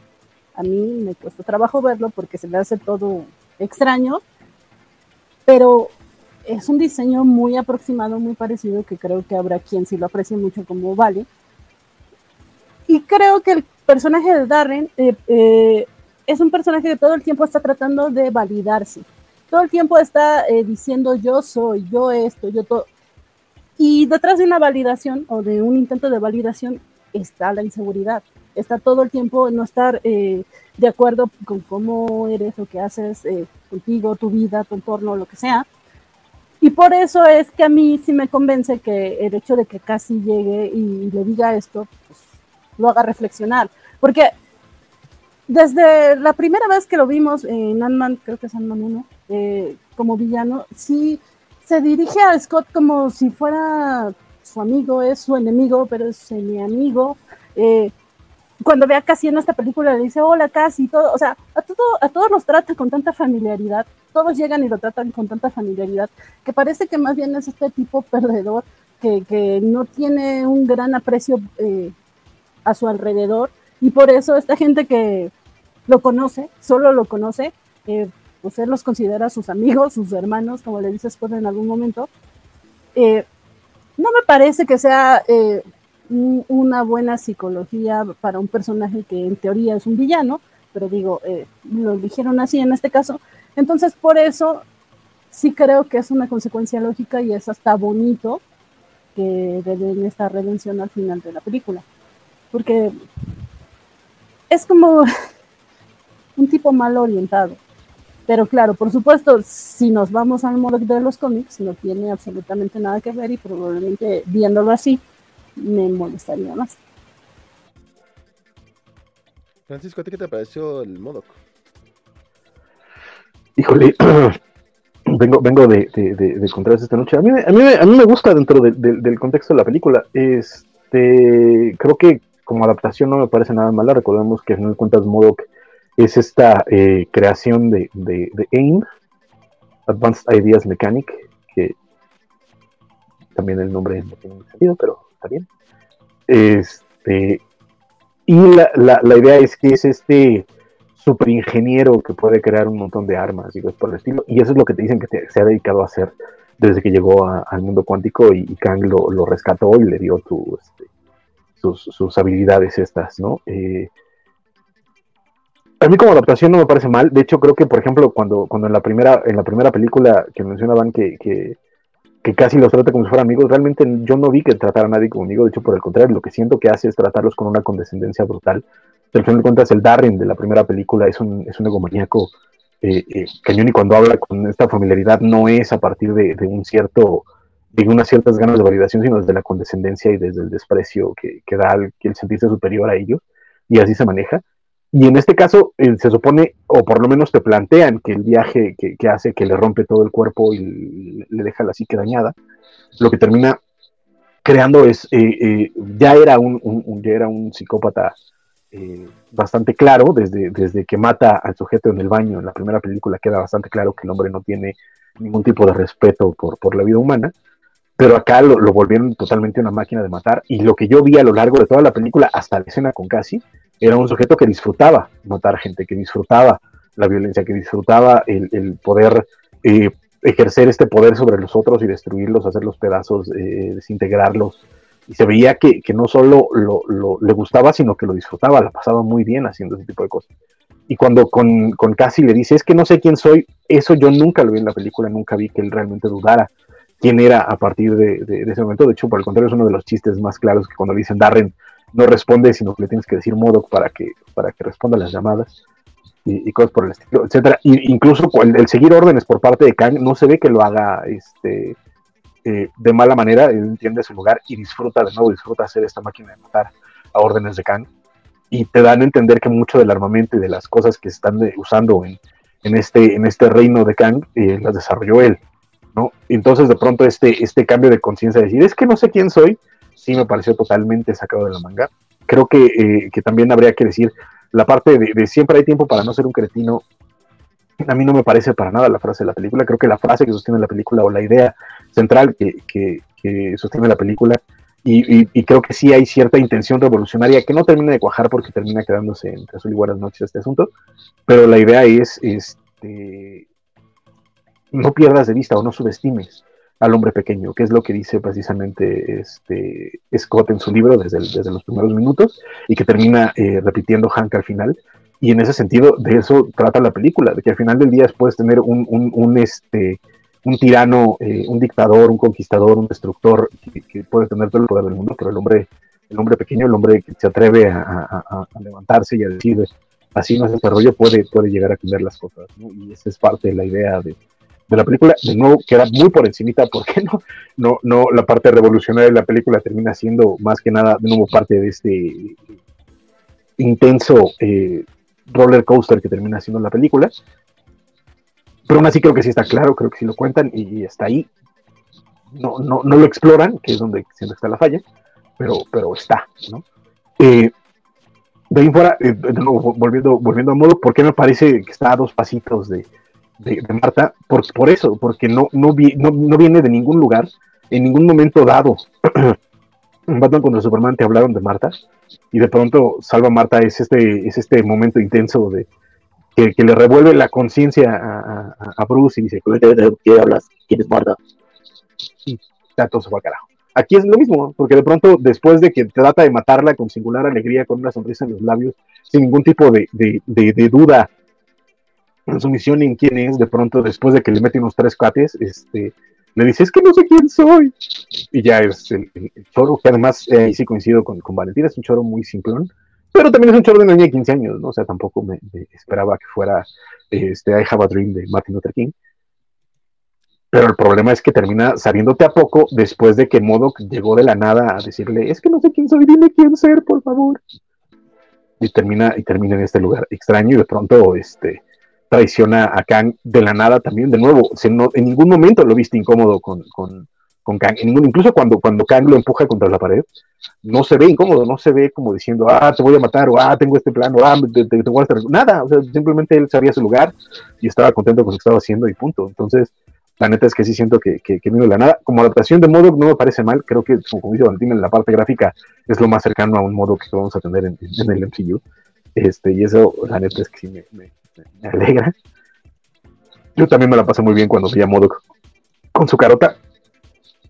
Creo que el efecto digital podría haber estado mejor, sobre todo comparado con el resto de la película, que, que la neta es que los efectos están brutalmente bien hechos. Este, y en este caso sí se veía este, sí, parecía como cuando agarran eh, las, las series eh, en, baja definición y las estiran para, para que parezcan de alta definición, este, pero pues tampoco me, tampoco esperaba mucho, es, es que era complicado y en el sentido de, lo que esperaba ver de modo es lo más cercano que, que y, me gustó la neta, no, no, lo vi, no lo vi nada mal. Y, ya, no sé qué más puedo decir yo de, de, de en particular, excepto que, que, que creo que Valentín odia demasiado el MCU, odia demasiado ya Kim Feige y está demasiado alto de las cosas. Ya por eso, ay, a mí me gustó. A ver, a ver, a ver.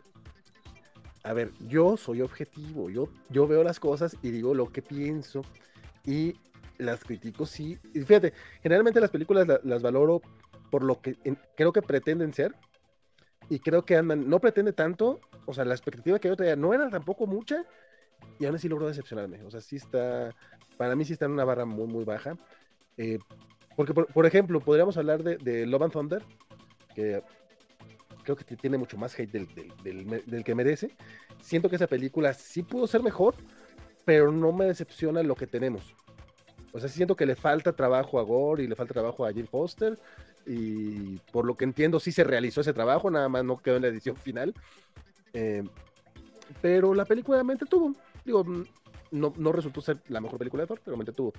Eh, lamentablemente sí, sí hemos tenido, bueno, de, del MCU creo que hasta ahorita esta es la primera película con la que salgo no emocionado desde hace mucho, mucho tiempo.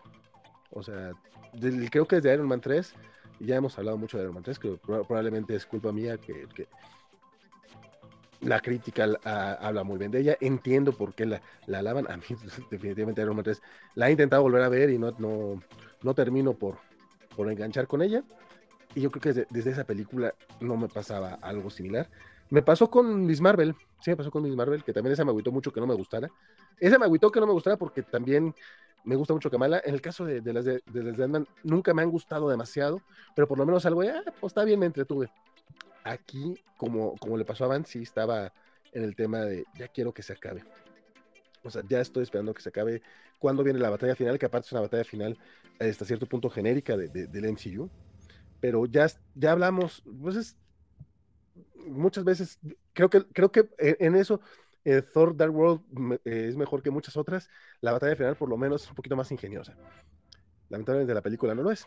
Pero bueno, no, no estoy aquí para defender a Dark World, este, que, que sí considero es la peor del, del MCU se ganó ese lugar con el paso del tiempo en, mi corazoncito. Pero no hemos hablado de Kang, y pues es la película de Kang, básicamente. ¿Qué, qué, qué, onda ahí? Cuéntame quién es Kang, qué onda, por qué, por, por qué está acá de, y qué, qué, qué, qué, tanto conocimos de él. Eh, pues ya habíamos visto a un Kang en, la serie de Loki y nos habían dicho por allá que es este ser fuera del tiempo, súper poderoso, capaz de eh, interferir en los multiversos con un poder impresionante, interferir eh, y modificar las líneas del tiempo y demás. Y aquel Kang ya nos había dicho que había otros Kang y que venían, ¿no? Entonces, eh, cuando nos plantean que va a haber un Kang acá, pues pensamos, ahora sí viene el bueno, ¿no? Ahora sí es el que ya viene. Pero resulta que el Kang de acá es también como que un Kang chafita, es lo que yo veo en la película, porque eh, es un Kang desterrado por sus mismos contrapartes, por sus variantes, eh, por alguna cosa que, según yo, no nos explican en la película, eh, es desterrado, lo llevan al reino cuántico, tampoco nos explican bien por qué es el único lugar en el que, en el, del que no podría salir. Janet solamente nos dice que porque es un, espacio fuera del, tiempo y del espacio, valga la redundancia. Eh, por eso es que este Kang no tiene poderes ahí. Y, eh, y pues nada, que durante toda la película eh, lo vemos que hasta cierto, bueno, en la primera parte de la película, en la historia de Janet, lo vemos que hasta cierto punto empatiza con ella, parece que, que, entablan una amistad, ella lo apoya para poder reparar esta nave como nave espacial, que en la cápsula no recuerdo cómo se llama. A mí la verdad me recuerdo mucho a, la nave de Superman con la que llegó a la Tierra. Es como este huevito en donde lo, mandan, una prisión básicamente es. Eh, necesitaba una orbe de energía para poder salir de ahí y esa orbe se rompió.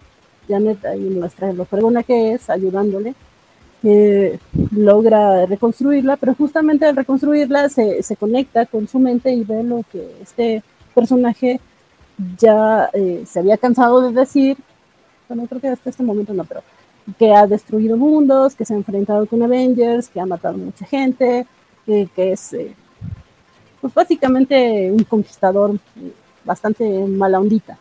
Entonces, hasta este punto, eh, Janet dice, pues ya, hasta aquí no, no, no vuelvo a, a interactuar contigo, no te voy a ayudar, no pienso eh, liberar a esta una amenaza así.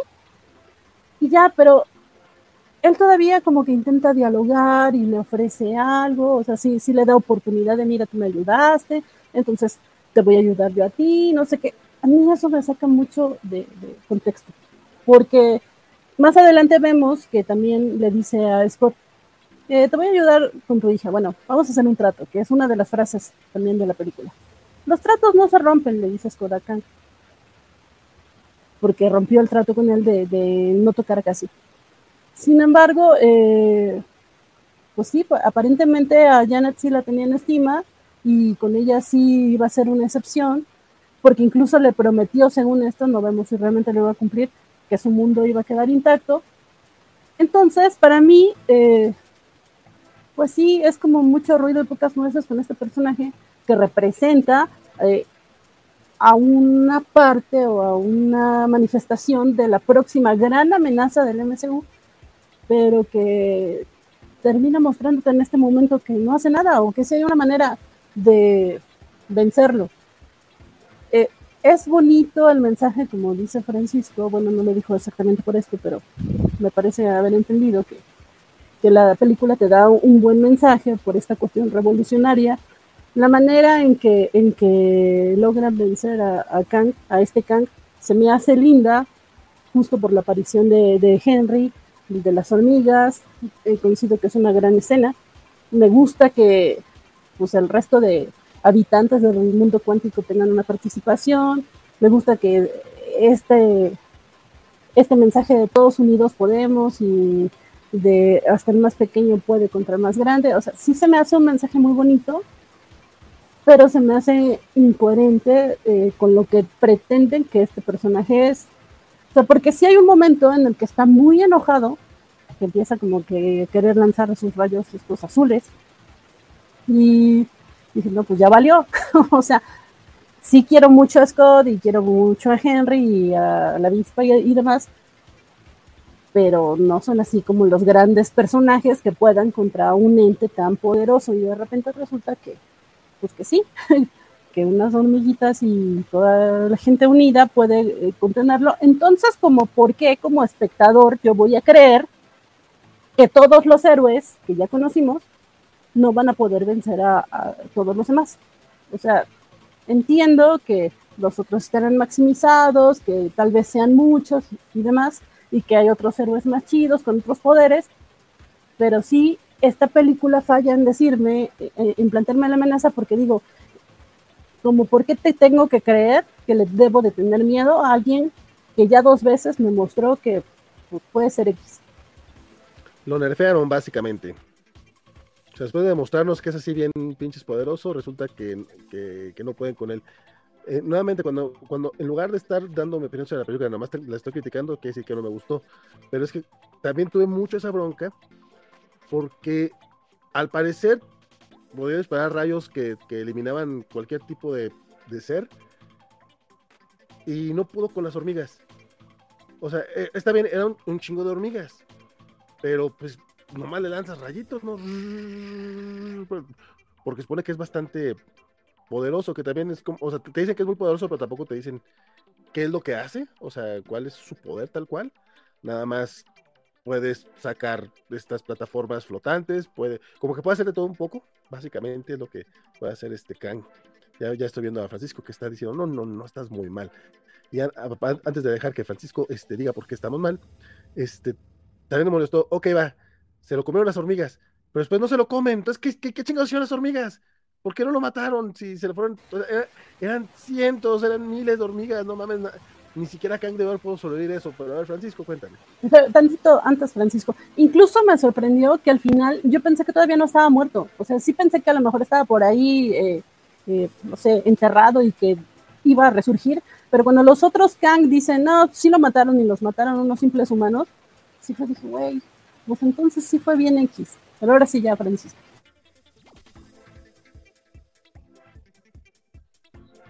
De nuevo, tengo que estar en desacuerdo con ustedes. Creo que Kang eh, hace, un buen rato que no veía un villano que realmente se sintiera como una amenaza en el, en el MCU. Muchas de las películas de, del MCU han tenido el problema de que de pronto los villanos parecen un pretexto para que los héroes sean sus propios antagonistas. Y eso, y ese, es, eh, ese ha sido una, una, queja muy, muy amplia por las películas del MCU, que muchas veces los villanos no, no, tan, no funcionan tanto como tal.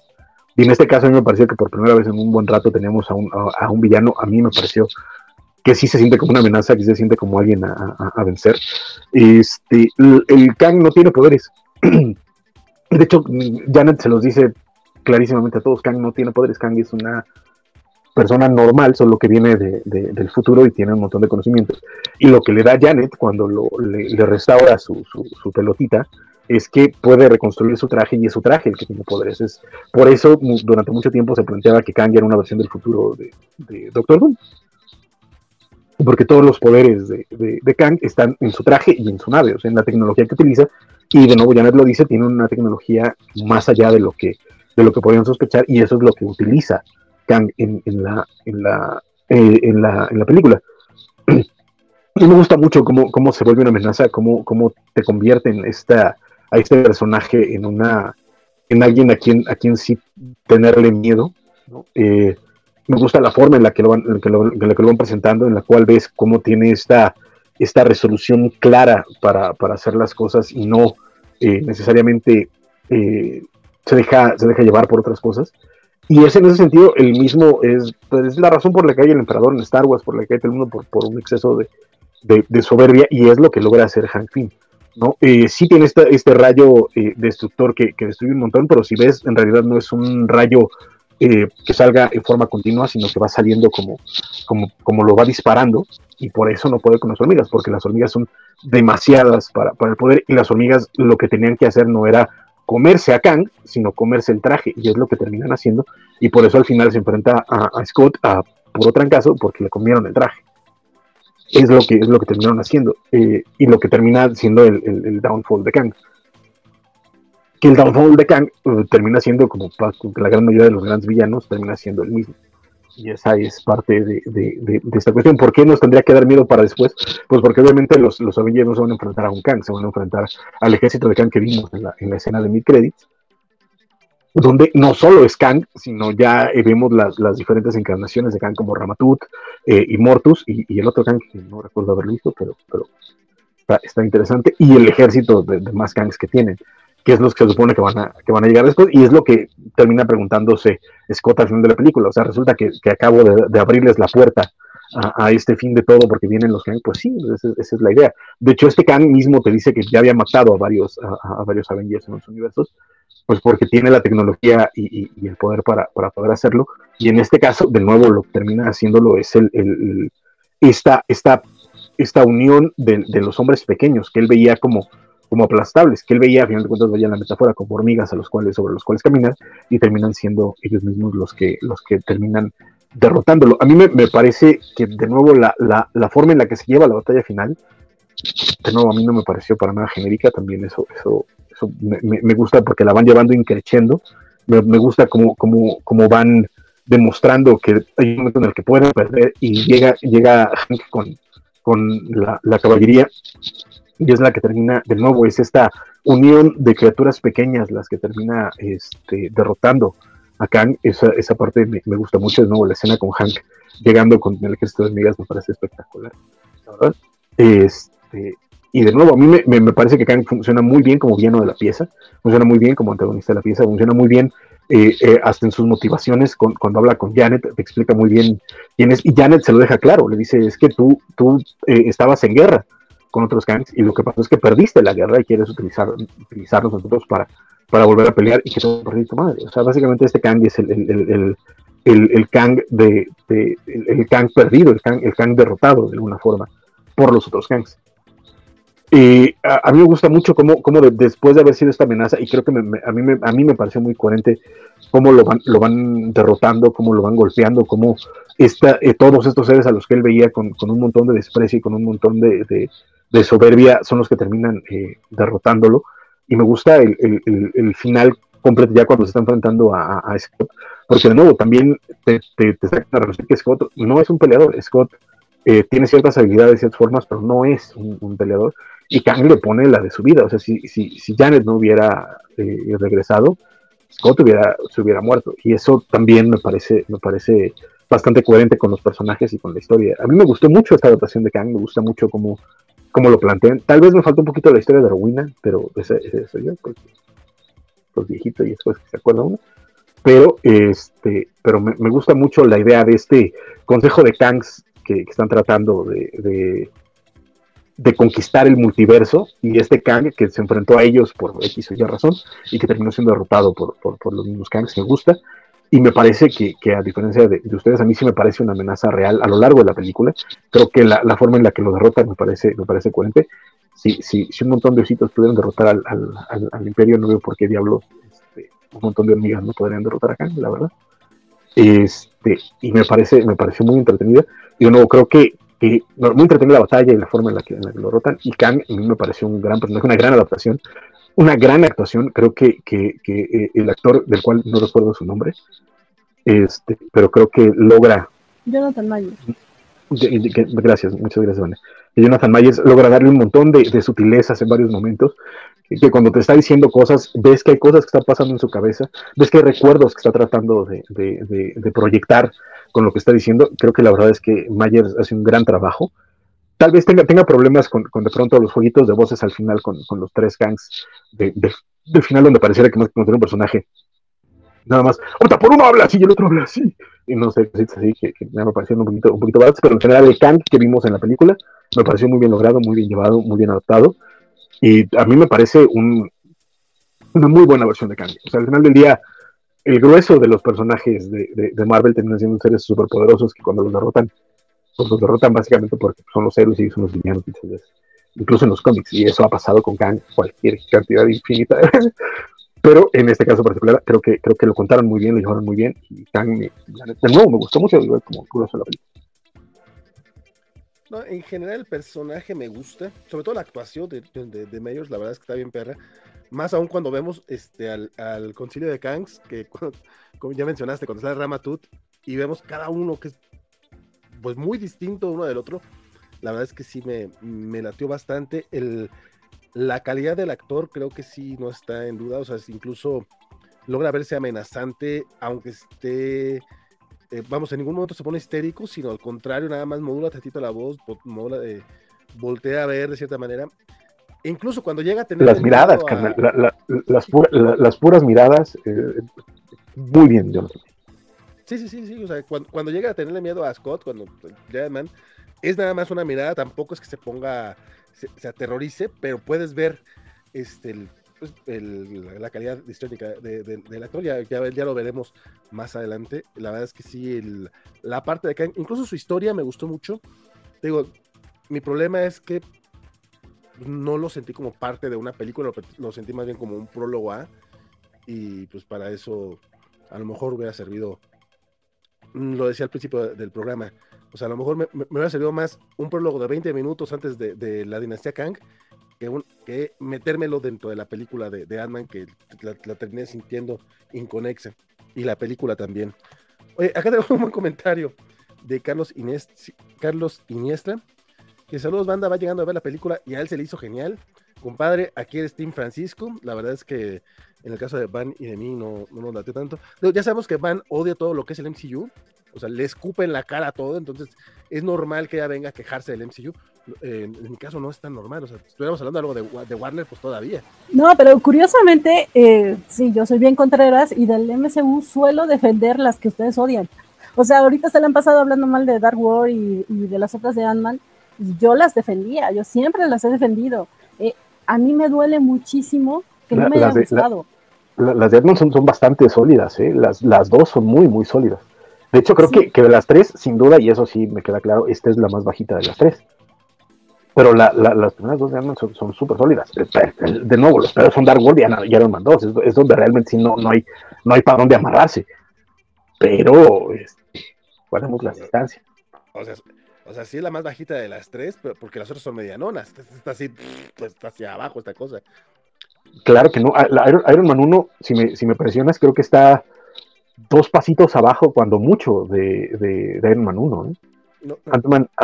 Ant-Man 1 me parece una gran introducción de personaje, me parece una gran introducción de, de, de, esta, de este pedacito del MCU me parece que está muy bien logrado los momentitos en los que tienes que, sentir esta extrañeza por el uso de poderes, lo logran muy bien. Los personajes son encantadores, la forma en la que se van desarrollando eh, las situaciones me parece súper bien lograda. Me parece una, una, muy buena película. Quizá no es una, no es una joya, no es una maravilla, vamos, no es este, no es Captain America, o no es este, o no es Thor, o, etcétera, pero tampoco me parece muy lejana a cualquier película introductoria del MCU, ¿eh? me parece muy sólida y muy bien lograda. Probablemente después de Quantumania las voy a valorar un poquito más. Superior Iron Man dice, la batalla final será en Secret Wars. Kang utilizará a Enza Barnur para esa batalla y pelea en el Consejo de la Covacha. Mira, las peleas en, la Covacha son pan de cada día. Este, lo de Apocalipsis no creo que lo vayan a utilizar como un segundón, pero quién sabe, pueden hacer lo que se les pegue la gana. Dice Superior Iron Man, Kang es un ejemplo de dictador latino, mucho poder, pero mucho ego. Pues de dictador, punto. Y no olvidemos a Eric el Rojo. Eh, saludos a Fercano, que es su presente a través de, Facebook. Y en YouTube nos dice Carlitos Parker que la quiero ver, pero sí me, sí me siento un poquito cansado de ver más Marvel en cine que DC o adaptaciones de obras indies. por adaptaciones hay un chingo, compadre, por esto no te preocupes. De, Marvel también parece que van a empezar a reducir producciones. Mr. Mike dice: ¿Por qué tan desanimados, chavos? ¿Qué pasó? Parecen regañados. Parece, parecen la covachala de Willow solo porque tiene que haber programa un poquito de esto, un poquito del otro. Dice, amé mucho Avengers, la trilogía del Capi, etcétera, dice el buen Carlitos Parker.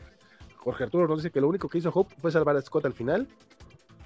Este, y al principio también creo que también los, no, lo salva como dos o tres veces, pero también parece que es como que, métela, métela, porque no, no ha salido y pues le estamos pagando.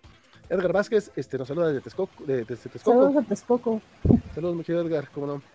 Este, también varios comentarios de, de Superior. Iron Man dice: drama telenovelo, telenovelero Marvel. Janet se va con Peter Beckman. Janet no pierde. Yo, no, yo más que si dicen drama telenovelero Marvel como si eso fuera malo. Carnal, básicamente esto se ha basado 60 años de historia de Marvel. O sea, desde, Fantastic Four para acá, todo es drama telenovelero y es lo que más vale la pena de Marvel. Las mejores historias desde, desde los Fantastic Four de Lee Kirby, pasando por los Avengers de Cold Busiek, eh, etcétera, este, bueno, los X-Men de, de, Chris Claremont, por favor, tienen eso, en, tienen eso en su corazón. Básicamente el drama telenovelero de Marvel es Marvel. De hecho, la queja es que le faltó drama telenovelesco a esto. yo, yo no lo sentí como una queja, ¿eh? También dice emocionado por verlo mañana a primera hora. Eh, don Alberto Mota, saludos, compadre, ¿cómo, qué buenas, buenas noches, ¿cómo andas? Y Alito Parker, pero el drama telenovela Marvel es buenísimo. La etapa de Lico Romita es pura telenovela buenísima. Este, por acá tenemos comentarios también de, Jorge Arturo Aguilar. Dice, este, Kang ya estaba nulificando en el reino cuántico y ya era una amenaza. Janet fue pragmática, no pensó que fuera a morder lo que. Ah, estos ya son de hace rato. Luis Codos este, nos preguntaba si sale Codos. No, Luis Juárez nos pregunta si sale Codos. Si te refieres al, extraterrestre de los Simpsons, no nos sale. Sale la Enigma Force, tampoco sale. Eh, Arturo, bueno, no la vi, Arturo Aguilar. Eh, yo pensé que el personaje que leía la mente iba a regresar con todos. Ah, mira, los de, los de Arturo sí los había leído, nada más los de, Luis Juárez los había dejado como pendientes. Y ya ahorita ya los dejamos de. Eh, ya, ya no están pendientes. No tan jóvenes, compañeros de esta noche, compañeros de mesa, este, algo, ya, ya, ya, ya pasamos este, la barrera de las dos horas, este, ya hablamos de Kang, ya hablamos de los personajes principales, ya hablamos un poquito de la historia, incluso de los efectos especiales, en, esa parte no llegó Francisco, pero este, ¿hay algo, algún temita que quieran comentar, este, ya para ir dándole cierre a esta plática? Eh, no es mi comentario final, pero sí algo más que no hemos comentado es la segunda escena post créditos que eh, yo me había estado quejando, sobre todo me quejé en la de Doctor Strange y The Madness, que sentía que dejaban de lado lo que habían construido en las series para, eh, pues como casi borrón y retomar la historia de Wanda y otra vez una redención distinta y no sé, eh, eso me hizo mucho ruido, aunque debo decir esa película sí me gustó mucho. Acá parece que no sé, como si hubieran escuchado, no mis quejas, pero las del público que, dijo algo al respecto. Y creo que es la primera vez eh, que su escena post créditos no te, no te refiere a una película, sino a una serie. Y es la próxima, la segunda temporada de Loki. Eh, a pesar de que, pues es la promesa, la promesa es Kang regresará, la verdad es que tampoco me emociona tanto. Porque ya habíamos hablado de que este Kang no es el mismo que aquel Kang. Pero ahorita haciendo memoria, en esa serie vimos dos Kang, al menos. Vimos, eh, pues este que está hablando con Loki y con Sylvie, y vimos al otro al que constantemente se está refiriendo. O sea, ese Kang no habla de un consejo de Kangs, habla de un solo Kang que va a ser como que el fregón y el más maldito desgraciado que va a acabar con todo y que hay que cuidarse de eso. Entonces, no sé, tal vez lo malentendí yo, pero por eso como que tenía tal vez más expectativas a que ese Kang del que están hablando en la serie es el que iban a venir a presentar acá. Y de repente en esta película nos plantean que hay muchos más Kang, tiene más lógica. Eh, y entonces nos dice, nos muestran a Loki viendo a otro, a otro de esos Kang ahí en un escenario.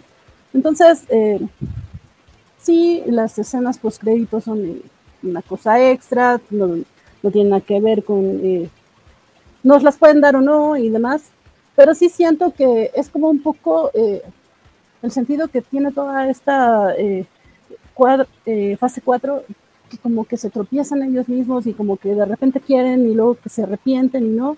Es netamente un comercial para vayan a ver la serie de Loki sin creer que realmente esto vaya a repercutir en, lo que venga eh, próximamente, porque lo chido no creo que pase en esa serie, sino, pues no sé, como, por acá nos decían, la batalla final, no sé si en Secret Wars, eh, la verdad no sé, ya no sé en dónde, no sé en dónde lo pretendan terminar.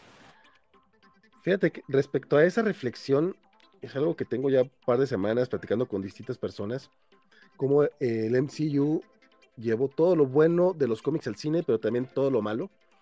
Este, por ejemplo, eh, uno de mis hermanos estaba diciendo que, que, ya no le interesaba ver Shazam porque pues ya no tiene nada que ver con el resto del universo ese. La primera no tiene nada que ver, o sea, sí está el cameo de, de Superman de Cavill, por, que no es Cavill, pero vamos a decirlo, este, pero no tiene nada que ver, la película sostiene por sí misma, este, la mayor la, la mayoría de las películas, ah, también alguien me, estaba diciendo que, que, tiene compas, tiene, tiene amistades, que de repente se abrumaron con tanta serie de Marvel, entonces ya no vieron Miss Marvel o Moon Knight o She-Hulk, y ya no van a ver las películas, porque como ya no siguieron el hilo, entonces ya se, ya, ya, ya no, ya, no, ya, ya, no le seguí, ya no sé qué tiene. Y es que no tiene nada que ver una cosa con la otra. Tienen detallitos que se van a conectar a. ¿A qué voy con todo esto? A, esta reflexión tuya, Evan. Es que lo chido no va a pasar en Loki. Pues en Loki tiene que pasar lo que va a pasar para Loki. Y a lo mejor te va a ayudar a darte elementos para Secret Wars. Pero si tú vas pensando en, que el, siguiente producto me tiene que responder lo que me, creo acá, o sea, pues vas a terminar muy decepcionada en general de la vida. Este, incluso, incluso lo, eh, si quieres irte no a, ejemplos de cómics, sino a lo que ya habíamos, habíamos visto en el MCU, o sea, al final de la primera de Vengadores viene la primera aparición de Thanos, y a Thanos no lo vemos hasta prácticamente Infinity War. Bueno, aparece por ahí. O sea, ya hay menciones de él, se habla, la fregada, pero, y eso no te quita que puedas disfrutar Civil War o que puedas disfrutar este Winter Soldier o que puedas disfrutar cualquier otra película de, la primera o segunda fase antes de, de, la pelea contra Thanos. Y esto va a ser similar, o sea, a lo mejor Kang va a ser el, consejo de Kang van a ser los villanos de, este, de, este, de esta cosa del universo. Y lo único que hemos estado viendo realmente son detalles que te lo han ido creciendo. O sea, porque incluso aquí ya te hablan de las variantes y vemos justamente la, similar a lo que habíamos visto en, en Loki. Pero con otras palabras, ya lo hemos visto también en Doctor Strange, en El Hombre Araña y en menor medida, este, en, ¿dónde lo vimos? No, no, creo que, creo que es donde más se ha visto. Así como también hemos estado viendo distintos distintos panteones de dioses, que probablemente eso también va a afectar en algún, en algún punto alguna, algunas otras historias. Ya vimos este, elementos de Excalibur en, en Eternals, ya vimos pues, la, ciudad de los dioses en Ragnarok, ya vimos el panteón de dioses egipcios en Moon Knight, este, ya vimos este, deidades eh, mesoamericanas, bueno, mención a deidades mesoamericanas en Wakanda Forever. Entonces, no sabemos si están construyendo o no. Si construyen, qué bueno, pero si no construyen, pues mi consejo es tampoco, eh, pues no, no pongan sus esperanzas en eso. O sea, más bien, mi consejo es disfruten película con película y si crece algo, pues qué chingón.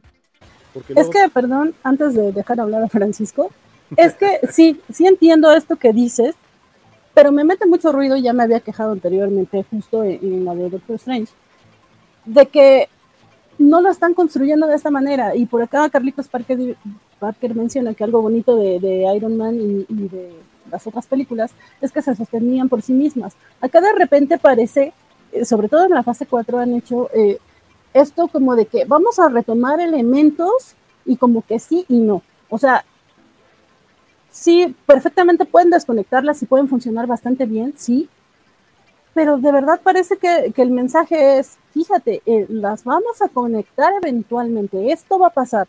O sea... Sí, porque es, la, es, la, mercadotecnia y es lo malo que ha llevado Marvel Studios de los cómics allá. La idea de que tienes que ver los tallings. Pero eso no quiere decir que tú te lo tengas que creer. Es solo esa queja, pero sí entiendo muy bien lo que dices. A mí me sorprende que Francisco no nos haya interrumpido antes. Yo creo, yo, yo, creo que es muy triste, muy, muy lamentable ver a mis amigos envejecer y volverse cada vez más cínicos.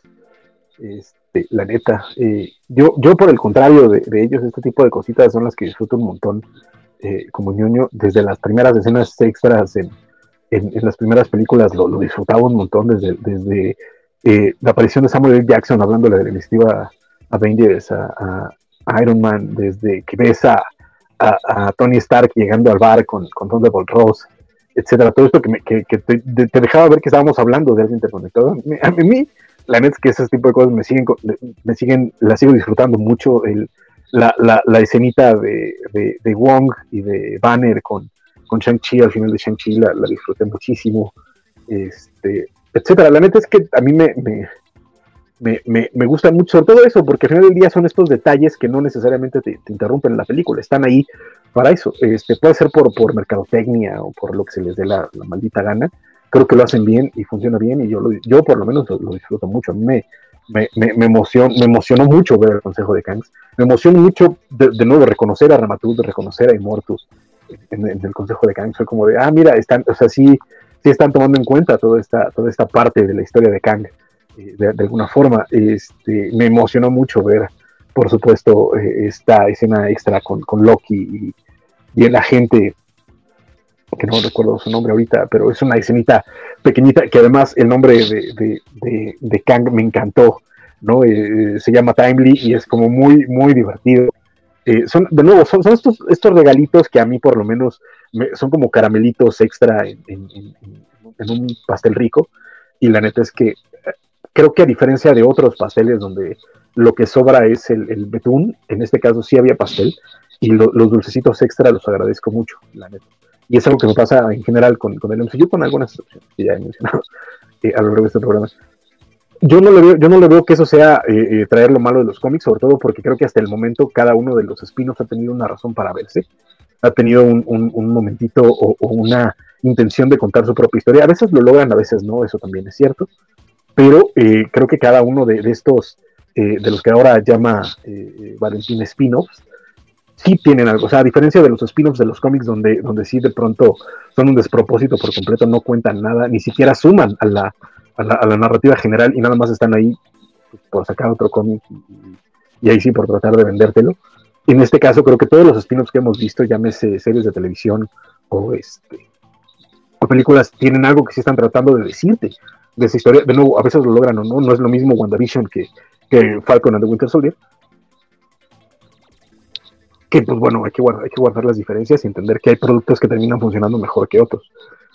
Nada más, pero eh, creo que incluso en el caso de, la más fallida que podemos mencionar en este caso, que sería eh, Falcon de Winter Soldier, me parece que sí estaban tratando de, decirte algo. Creo que sí hay, hay, una exploración clara del racismo estadounidense, que hay una, hay una eh, intención clara de hablarte de, estrés postraumático, de, de la pérdida de alguien importante en tu vida y de cómo tratar de, llevar ese, esa, esa, ese significado hacia adelante. Y creo que, de nuevo, sin que termine de cuajar, está ahí la intención. Eh, eh, a mí, yo de nuevo también me siento mucho con, Valentín, con Miss Marvel. A mí me gustó mucho Miss Marvel. Y sí creo que hay una intención clarísima de Miss Marvel de, presentarte al personaje, de contarte una historia con ella. Ya podríamos discutir después si lo no. Para mí sí lo logró, para Valentín no. Pero eh, está ahí y creo que, que funciona. No es un spin-off nada más, sino es una, es una historia por sí misma. Y, creo que esa esa intención se sigue manteniendo en el caso de, del MCU, incluso en Quantumania, que aquí eh, mis amigos ya, ya más cínicos y amargados por, por la edad me, dicen que, parece que fue un despropósito por todos lados y que fue chicaca, pero la neta es que a mí me, me parece una muy buena introducción de, de, muchas cosas. Creo que están expandiendo muy bien el MCU, creo que cada una de las películas eh, de, esta fase 4 están ampliando la, las fronteras del MCU y en este caso hablarte del, del reino cuántico, de este, de este mundo donde están presentando este tipo de, dinámicas, etcétera, funciona. Quizá no lo vamos a volver a ver, pero en la película funciona y está, y, te, lo, plantean. Y además te están, te están hablando un poquito más de, de Kang para, para eh, de Kang Dynasty y para Civil War. Fíjate que, yo, a ver, nada más que quede claro, yo agradezco las escenas. Que quede claro que ya estás viejito, que ya te amargaste, que ya... Un, poco de eso, me gustan las conexiones, donde veo que se llevan lo malo, es en convencer a la gente o que, la gente caiga en que a fuerza tiene que terminar en algo, en que a fuerza. Y donde sí me quejo yo es que las escenas justamente ya no son como las que mencionaste. Ya no son estas, escenas de dos, tres minutitos que realmente no te, no te sacan de la película, sino que realmente te meten. Es, eh, digo, pasó desde Era de Ultron. O sea, uno de los problemas de Era de Ultron es todas estas escenas extras que le metieron a Joss Whedon con Thor para Mm, guiarlo hacia Infinity, War. En algunos casos funciona, en otros casos no. Y de repente sí se toman más tiempo del necesario, más allá del nada más el, caramelito que tú mencionas, para y si te llegan a entorpecer la, película. No, no en todas sucede, eh, repito, a mí Wakanda Forever sí me pesan mucho las, las escenas extras de, de, de Ross y de, de La Fontaine.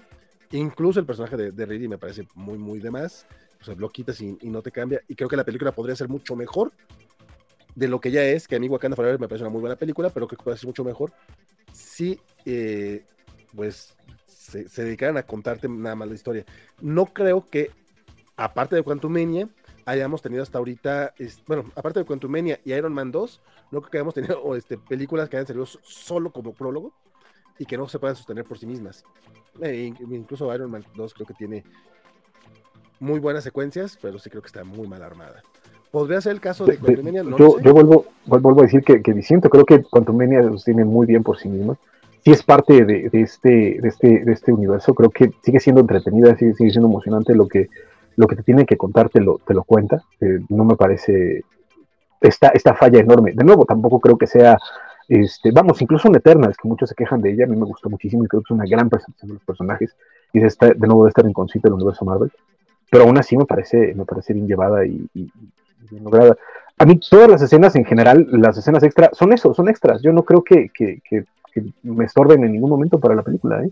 La escena de La Fontaine y, Ross, ya se había terminado la película, carnal. O sea, lo que te tenían que contar con, con Wakanda y con ellos, ya estaba. O sea, no, no... se había terminado la película. tienen como cuatro escenas esos güeyes.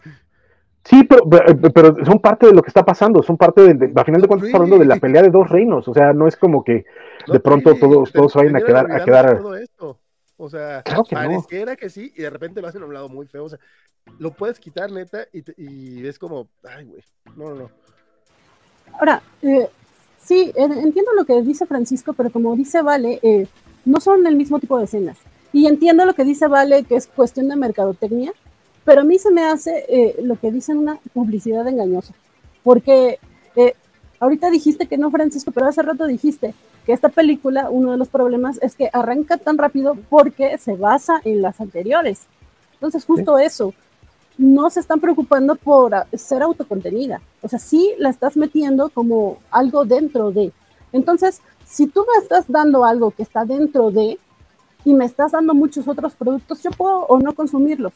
Pero entonces tampoco me lances como que la publicidad engañosa de que, ah, mira, y en Loki va a pasar porque realmente no va a pasar. Y eso es algo que yo ya aprendí después de WandaVision, pero se me hace de cierta manera grosero con el público, que para bien o para mal está acostumbrado a eso, esté bien o esté mal, también esa es otra cosa. Yo también puedo decir que, que eh, disfruté mucho Eternals y disfruté mucho Sanchi, que, que sí están como que totalmente, bueno, no totalmente, pero sí son muchísimo más independientes, a mí me gustan mucho. Eh, y disfruté muchísimo las, las escenas post-créditos de las primeras películas Marvel. Pero sí creo que ahorita están en esta mala inercia del... Eh, seguimos con que todo está conectado y, y, entonces métete eso en la idea, pero sabiendo que a lo mejor no lo vamos a utilizar y esa es mi queja. Que, que, estoy más vieja, sí estoy más vieja, pero también ellos no hacen las cosas igual y en semana, en una semana, un día voy a ser más vieja todavía, pero bueno, es ya, ya, prepare, o sea, básicamente prepárense todos para, para desearle a Van un feliz cumpleaños. porque el 24 de febrero es su cumpleaños. Yo, yo escuché un. Pero. Vayan a mi Twitter para, porque voy a poner mi wishlist para que me manden regalitos. Exacto, yo también lo escuché. Yo también. Y, ¿saben qué? Se lo merece, la neta. Pero además de eso, eh, de nuevo, creo que. Y ahora sí vamos a, tirar.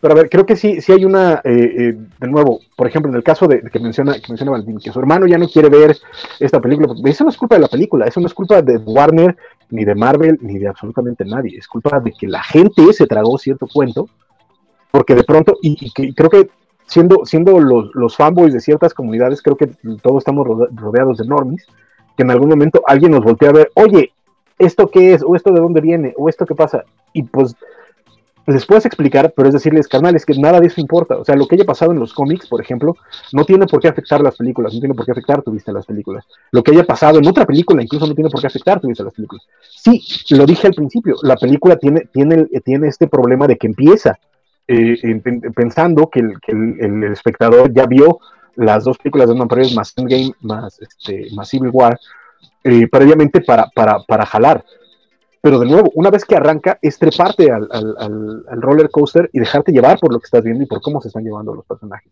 No, no, no, no es necesario. Si es un error a nivel guion, sí, por supuesto. Pero de ahí en fuera funciona muy bien como una película que si te trepas a la, a la acción, te deja llevar y te deja, te deja contar la historia y te deja, te deja llevar por los personajes. Con sus problemas, básicamente como el 90% del cine que se hace en general. Pero eh, en este caso particular, yo siento que, de nuevo, esto, esto que ustedes marcan como que Disney te está obligando o te está forzando o que la mercadotecnia y tal, hay un montón de cosas que son nuestras, que son nuestros problemas, tanto los que llevamos tiempo leyendo cómics que, que, que, cargamos este tipo de, cultura y que también se las estamos metiendo por mucho a, los más, al, al, espectador mucho más, eh, mucho menos eh, comprometido con, con la cultura geek y no digo, no lo digo por nosotros exclusivamente, sino por toda la cantidad de, foros y de blogs y de, de, videos y de todos que de pronto tratan de, querer parecer mucho más interesantes de lo que en realidad son y empiezan a meter un montón de, información extra que hace que la gente crea que todo eso es necesario cuando no tendría por qué serlo. Y ese no es un problema de las películas, no es un problema del estudio, es un problema de, tanto del espectador como de nosotros. ¿no? O sea, sí, por supuesto que hay una parte de mercadotecnia. Maldita sea que una empresa quiera hacer más dinero, pues es parte de su razón de ser, ¿no? Eso, eso también tiene que quedar absolutamente claro, pero no es necesario. O sea, también en todas las películas, y lo han dicho, no tienes que haberlo visto. En algunas, como en este caso, sí queda claro que hay una intención de que ya hayas visto todas las demás, pero también estas son de películas que salieron hace varios años y que tienen cierta popularidad. Tampoco es como que estén hablando de vamos a, meter aquí una referencia de, no sé, la, película menos popular que haya salido de,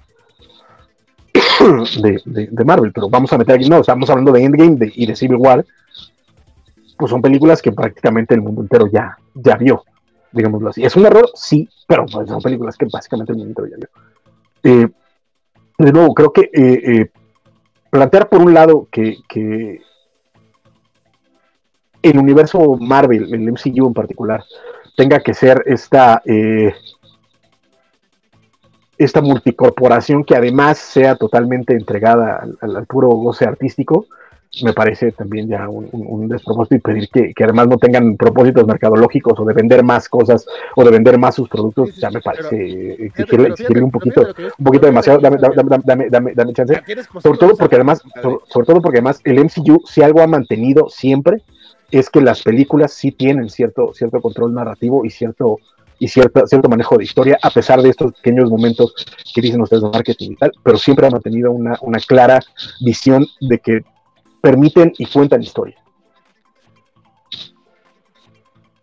¿Y luego? ¿E, e, ¿Ese es tu punto?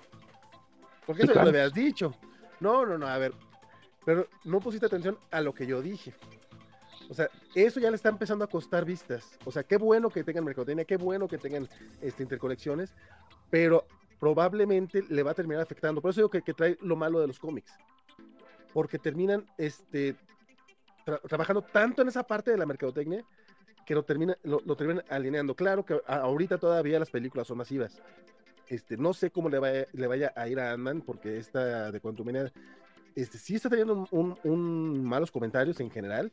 O sea, la crítica, a diferencia de, de, de, otras ocasiones, sí está este, quejándose. Veremos a ver si funciona como le ha funcionado a muchas otras películas cuando la crítica le, este, le, tunde, pero realmente le gustó al público. Ya veremos si eso si eso funciona aquí, porque también sí he visto personas, por ejemplo, ayer salíamos del, cine y este mejor amigo al sí le gustó mucho la película. Pero, también dijo, no, no la volveré a, ver, pero me entretuvo. O sea, funcionó. La cosa es que ese tipo de películas funcionan mejor cuando la gente va a verla más más de una vez.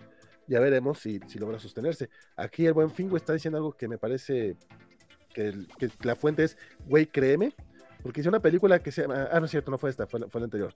Dice que en las emisiones para la prensa comentan que varios se durmieron, pero que sus comentarios los alaban bastante para que, eh, porque temen que no los vuelvan a invitar.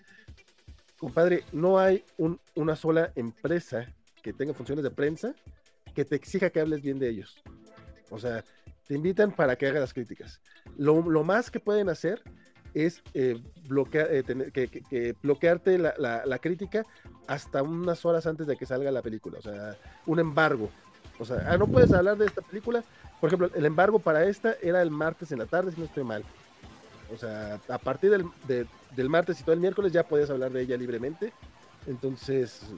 Pero lo mm, que sí puede ser cierto, Vale, es que eh, como hoy en día las funciones de prensa ya no son solo prensa, sino que invitan a muchos influencers, y muchas veces son sus primeras veces, eh, creo que sí se sienten un poquito obligados como a hablar bien del producto, por lo que menciona Pingo. Sea, sí he notado eso en algunas ocasiones, pero eh, la mayoría de la prensa sí suele ser como bastante objetiva respecto a que le gusta no. Y otra cosa nada más para cerrar con lo de la mercadotecnia y las escenas post créditos es, pues sí, definitivamente eh, a, Marvel le sigue funcionando y mientras no funciona lo va a seguir haciendo porque yo no escuché ningún grito de emoción eh, durante la función, sino hasta la segunda escena post créditos en que apareció Loki, que la gente se volvió loca. Y se fue así de bueno, pues cada quien. Sí, esas funciones de prensa cada vez son más raras. Pero bueno, este, en el caso de eh, acá en, mi sala, la verdad, ni siquiera cuando salió Loki, o sea, fue como muy, no, no que estuvieran bostezando, aunque me dicen por ahí, no, no yo no fui a, a función con varios de mis hermanos, fui, fuimos a distintas funciones, dicen que mi sobrina de 12 años sí se durmió, pero también fueron a una función a las 9 de la noche y tiene 12 años. No son personas mayores de 18 que son miembros de la prensa, que vayan a una función de prensa. O sea, realmente, a menos de que sea un, don de unos 70, 80 años de prensa, o sea, un crítico, no, no, van a dormirse a las funciones. O sea, no, no pasa. Jalitos dice, ¿por qué en el cine cuesta trabajo ver Contumenia sin haber visto las películas anteriores? Cuando no cuesta nada de trabajo leer Avengers de Busiek y Pérez sin haber leído previamente. Realmente no, no cuesta nada de trabajo, compadre. O sea, yo... La, primera, los primeros tres números de, de, de, Avengers de Pérez es, salen todos los que alguna vez fueron Avengers. Entonces, todo así como que, como que no cuesta trabajo, I don't know. Sí, sí, sí. Dice Disney, Disney no le está funcionando su venta de figuras, dice Superior Iron Man. Este, pues siguen sacando, acaban de anunciar este, los, los monitos de, del track suite, los, los de la mafia rusa de Hawkeye. los únicos que sí, perdón, perdón, perdón, vale. Los únicos que sí no funcionaron para nada y que vas a ver eternamente en descuentos es a los Eternals, justamente. eso sí. Sí, eso sí no. en general. Bueno, ya se fueron porque quedaron a 200 pesos y hay, que, decirlo, eh, la venta de juguetes no es solo bronca de Marvel, es bronca de, en general de toda la industria. ¿eh? Eh, está habiendo una crisis fuertísima en la industria del juguete. Es mucho por eso, porque de pronto se enfocaron mucho al mercado de coleccionistas y de adultos, en vez de, tirarle a, otra, a otros coleccionistas. Entonces, pero ese, ese no es un problema exclusivo de Marvel ni de Disney, sino de, de todo. En lugar de hacer juguetes para niños, es como cuando hacen cómics que no son para niños. Pues más o menos. ¿Quién lo pensaría? Dice Figo, vale, tiene razón, no solo es prensa, varios influencers, uh, no vale, varios influencers y son ellos los que llegan a filtrar casi todo. Eh, la, venta de mercancías será un reflejo de su éxito o veremos en descuentos sobre descuentos como la última película. ¿La última cuál fue? ¿La de Thor? A veces sí no me tocó ver que tuvieran descuentos sobre descuentos. La última donde... No, todavía están en, todavía están en distribución principal, entonces todavía no bajan.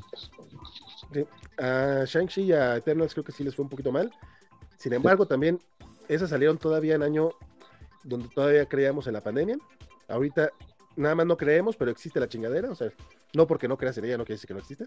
Entonces, pero bueno, comentarios acá. Eh, estuve separando algunos comentarios ya para ir cerrando. Les decía el Carlitos Parker, me decía un primo que tiene 13 años que vio Endgame y neta no se emocionó porque no entendía ni quiénes eran. Compadre, aquí creo que el error fue no haberle puesto Infinity War, porque esas sí son parte. Al último le cambiaron el nombre, pero originalmente eran parte 1 y parte 2. Entonces, creo que si primero ve Infinity War, no tenía que haber visto las 20 películas anteriores, pero al menos esa es mi, esa es mi idea. Y también nos dice, el MCU se comienza a sostener solo viendo cada serie y cada película y tiene muchas desventajas. esa creo que es la idea que tienen, pero no creo que sea real. Y menos a partir de la fase 4, que parte de la bronca de la fase 4 es que estuvieron presentando muchas cosas nuevas y la gente que creció viendo 10 años del MCU de repente es como que, Ay, yo no quiero ver cosas nuevas porque básicamente a la gente le gusta estar viendo lo mismo y lo mismo siempre. por eso el éxito de Top Gun y de Misión Imposible, no es cierto, Misión Imposible está bien chida. Este, no sé por qué quise hablar mal de Tom Cruise. Superior Iron Man nos dice, Shang-Chi no aguanta, no, no, aguanté los 10 minutos y por el manejo del mandarín. Mi ejemplo, Superior Iron Man no quiso ver algo diferente con Shang-Chi. Por lo menos tres cuartas partes de esa película es muy buena. La pelea final no está mal, nada más no está tan chida como las primeras. Creo yo. Todo está excelente es una gran película. Está bien chida, a mí me gusta.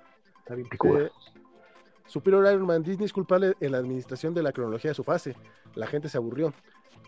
También la fase 4, yo sé que es el pretexto de todo el mundo, pero es que, en serio, muchachos, estuvimos en una pandemia global en la que estamos en los últimos meses, espero yo. Este, pero de hecho, pues no acaba del todo. Y eso fue hace tres años. O sea, realmente, muchos, eh, era lo que decían, WandaVision no iba a ser el arranque de la fase 4. O sea, tuvieron que reacomodar muchas cosas, hubo muchas cosas que tuvieron que rehacerse. Eh, no, y recordemos que, estuvimos, que justamente estuvimos un año sin nada. O sea, el, 2022 lo pararon todo. O sea, no tuvimos, no tuvimos absolutamente nada. Y fue hasta WandaVision cuando empezó de nuevo. ¿Cuál fue el 2020? 2020. 2020 sí no hubo ni madres. O sea, nada, nada. Ni cines abiertos. O sea, bueno, se abrió con Tenet y cómo le fue a Tenet. Este, una, película que sea mala o buena es de ver sí o sí, pues es parte de una historia más grande que se tiene la especulación que será como Endgame, dice Fingüe. Pues es que te digo que esa es la percepción de la gente. Y creo que eso le puede hacer daño a no solamente a Marvel, o sea, al mismo DC en las películas de este año, a ver si no le afecta tanto. Creo que Flash tiene eh, la oportunidad de reavivar el interés de, la franquicia. Pero, por ejemplo, Aquaman queda como muy en el aire. ya veremos cómo, cómo funciona eso. Este, y a ver a Shazam también cómo le va. A mí Shazam se me emociona un chorro. también Flash o el Bativerso. Porque, de nuevo, es ante la duda más Batman. Y creo que queda claro después del trailer que lo que están vendiendo son a los dos Batman. Olvídate tú de, del, propio Flash que vale madre todo el pinche trailer. Lo que están vendiendo es a los dos Batman. Y con toda razón. Sí, total. Tom Cruise eh, es tan bello, pero Henry Cavill es de otro mundo, dice Carlitos Parker. Y es cierto, la pandemia ha afectado muchísimo el cine, no solo el cine, o sea, los aumentos de precios en plástico y papel, o sea, hablando de cosas ñoñas para nosotros, lo, vemos en los cómics y en los juguetes, está bien, cabrón. Sí, sí.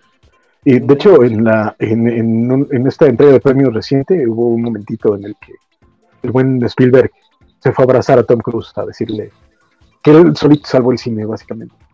Eso sí se me hizo bastante mamón, pinche Spielberg. Ya sé, pero era, más fácil decírselo a él que a, que a, este, que a Kevin Feige con, con, este, con Spider-Man eh, Far From Home, pero... No Way Home, perdón. No, Way Home. Sí, sí, sí. Yo, yo digo, la primera que rebasó los mil millones de dólares fue, fue la del Hombre Araña. Pero sí, sí, sí, pero bueno. Lo que pasa es que Top Gun sí es cine, dicen. O sea, digo, no tengo broncas, o sea, sí, sí, sí está filmada con mucho efecto práctico, está divertida, pero es como, güey, pero es una película entretenida sigue, Sigue siendo licencia, sigue, siendo, sigue siendo una IP, o sea, dejen de mamar, o sea, todos los que se quejan de, de, Marvel, Top Gun Maverick es la misma chingadera, lo mismo, es una IP. Pero bueno, pero bueno este, Kevin Feige y Tony Maguire salvaron el cine. Y Fingüe dice, se especula que McFarlane sacará todos los trajes de Batman que se verán en la película, más el de Affleck y otro supuesto Batman que se verá al final. Sí, ya sabemos que habrá mucho, mucho Batman. Y de hecho McFarlane es lo único que saca, eso que me queda. Eh, algo iba a decir y se me fue el, hilo. Ah, sí, no, ya, ya, para cerrar el tema de la pandemia, ya también cerrando el tema de cuánto viene, porque ya ni siquiera estamos hablando de la película. Este, tengo unos meses que puse a escuchar una, una estación de Sevilla que se llama Radiolé la escucho, la, empecé a escuchar realmente por escuchar música que no, que no conozco. Este, y está trabajando, o sea, para no estar, ya, ahorita ya conozco todas las pinches canciones, ya no me sirve para eso. Pero el punto es de que van a hacer un, no sé, un festival de radio estos que, que, se suelen hacer. Este, y justamente dijeron, es que tenemos tres años que no hemos hecho este festival. Y es como, o sea, hay lugares donde todavía están apenas terminando el, el rollo de pandemia. Digo, Comic Con regresó apenas el año pasado. Este, este fin de semana se celebra la, la, FIL de minería, también después de dos o tres años que no, que, no, se, no hizo presencial, entonces. Sí, o sea, es que, es que muchas cosas que están apenas regresando y, y yo sí espero que, bueno, más bien creo que el COVID ya se, ya se, ya se empieza a ser estacional y espero que vayan bajando los, los casos de decesos, pero como tampoco ya no le dan tanta importancia a las noticias, pues mira, ya no nos enteramos tanto. Este, Van, últimos comentarios que quieras hacer, este, si tienes algún anuncio parroquial, no sé qué regrese por ahí de la primera semana de marzo, cuéntame. Eh, pues sí, vale, gracias por, invitarme. Eh, un gusto estar por acá, que sí, ya llevaba rato de, no estar a cuadro y, pues siempre es bueno platicar y aunque parezca que todo el tiempo peleo con Francisco, de hecho es como bastante enriquecedor eh, escuchar puntos de vista, de vista distintos me sorprende mucho que Vale ahora haya coincidido conmigo. Eh, se me hace triste porque realmente yo quería que esta película me gustara, pero eh, digo, sí tiene unas cosas muy buenas que sí aprecio mucho, como dice Francisco, unas escenas muy bonitas. La de las hormigas creo que fue la que más me gustó. Eh, pero lo dije en mi opinión que saldrá por ahí en algún momento de la semana siento que es como en los cómics. Esta, eh, este título, antes de eh, la gran conclusión, que si eres completista vas a comprar, pero si no lo compras, no te pierdes en nada. O sea, sí, es como esta otra película Marvel que iba a salir, sí tiene eh, el toque de película Marvel, pero no creo que sea relevante. O sea, sí, a fin de cuentas, creo que nos vamos a quedar como una película del montón y de media tabla para abajo dentro del MCU. Eh, pero si les gustó, si hay alguien por ahí a quien le gustó mucho, me alegra, qué bueno, qué bueno que les gustó mucho. Finalmente eh, creo que eh, el cine es para que uno se distraiga, se entretenga, qué bueno si lo logró con algunos de ustedes, me da mucho gusto. Y eh, pues sí, estaré comentando, estoy muy emocionada, no debería estar tan emocionada porque no debería tener expectativas yo ningún, para ningún producto, pero estoy muy emocionada con el regreso de Mandalorian y con eso regresamos las charlas. Eh, esta vez vamos los jueves a las 5 de la tarde porque pues ya saben, por los empleos de repente no, no podemos ver el episodio el mediodía, pero pues ahí los esperamos el jueves 2 de marzo con las charlas. Ahí cuando eh, el trabajo se lo permita a Francisco nos acompañará y estarán las gemelas. Y si nos va muy muy bien, también estará Guaco y no sé si Vale se quiera sumar porque pues dice que Star Wars Fuchi, pero bueno. Eh, muchas gracias. muchas gracias Carlitos Parker.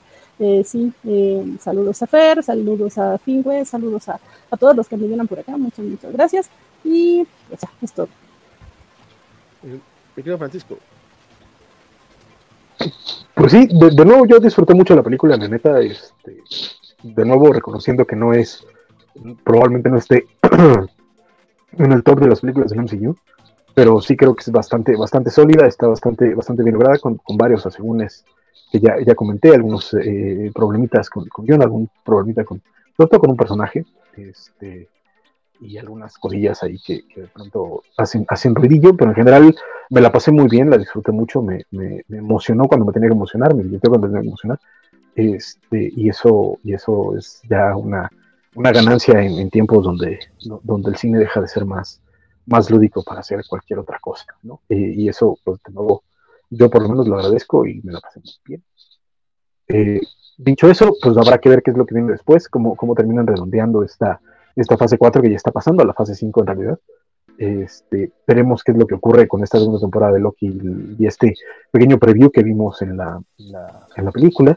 Y, eh, y, en general, pues bueno, veremos, este, y como bien mencionan, pues que la puedo disfrutar como yo lo disfruté. Que bueno, y que no, pues también, pues, el Y pues ya de ahí, este, no hay, no, no, habría más que decir. Yo nada más quiero decir, este, que yo también soy de la opinión de Star Wars Fuchicak, pero The Bad Batch está bien bueno, la neta, este, aprovechen que no ha habido, este, que no ha habido muchas, muchas cosas nuevas, este, recientes, bueno, fuera de Last of Us, que también está excelente, este, no, no puedo dejar de, de recomendar Last of Us, pero también denle un chance a The Bad Batch, creo que mucha gente está obviando las, la, la serie por ser animada, ¿no? Eh, por, porque no es, eh, no tiene este, este peso de live action como Mandalorian, ¿no?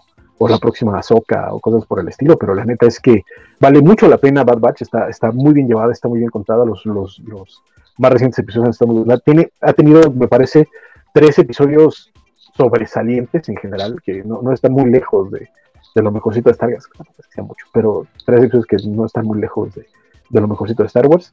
Y, este, y eso, la neta, es decir, bastante. Eh, tiene, tienen, tienen buenos episodios, están muy bien logrados están muy bien contados. Sí son animados, sí están enfocados a, chavitos, pero todo Star Wars está enfocado para chavitos, dejen de mamar. Y, neto vayan a ver este Bad Batch. Y creo que sería todo lo que puedo decir. Y muchas gracias a Valentín, muchas gracias, Vane. No, regresa a picar, regresa a picar. Regresa a picar. De hecho, creo que ya, ya se estrenó ahorita. Este, resulta que nos dieron la sorpresa. Se suponía que iba a estrenarse en, eh, en Amazon Prime Video, pero dijo Paramount Plus, me, me llevo mis juguetes. Y ahora van a estrenar esta tercera temporada ah, en, en, Paramount Plus. Entonces, eh, se estrenó y yo ahorita saliendo de aquí me voy a ir a, a, robar la tele para ver este picar. Estoy muy emocionado porque pinta bastante chida.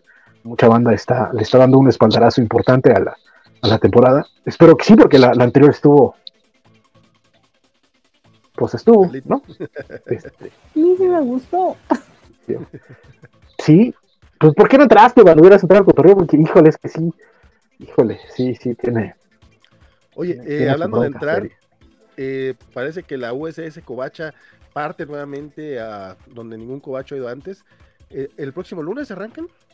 Pareciese que sí, creo que va a ser este lunes. ya veremos si a las 8 o 9 de la noche por ahí. Este, hablando precisamente del estreno de Picard del día de hoy. Y a partir de ahí, ahora, este, pues porque nadie nos ve y, Valentino nos quiere, vamos a este, hacer quincenales. Los lunes va a ser una, un lunes de Noticias Gamer y otro eh, lunes de Kobayashi Maru.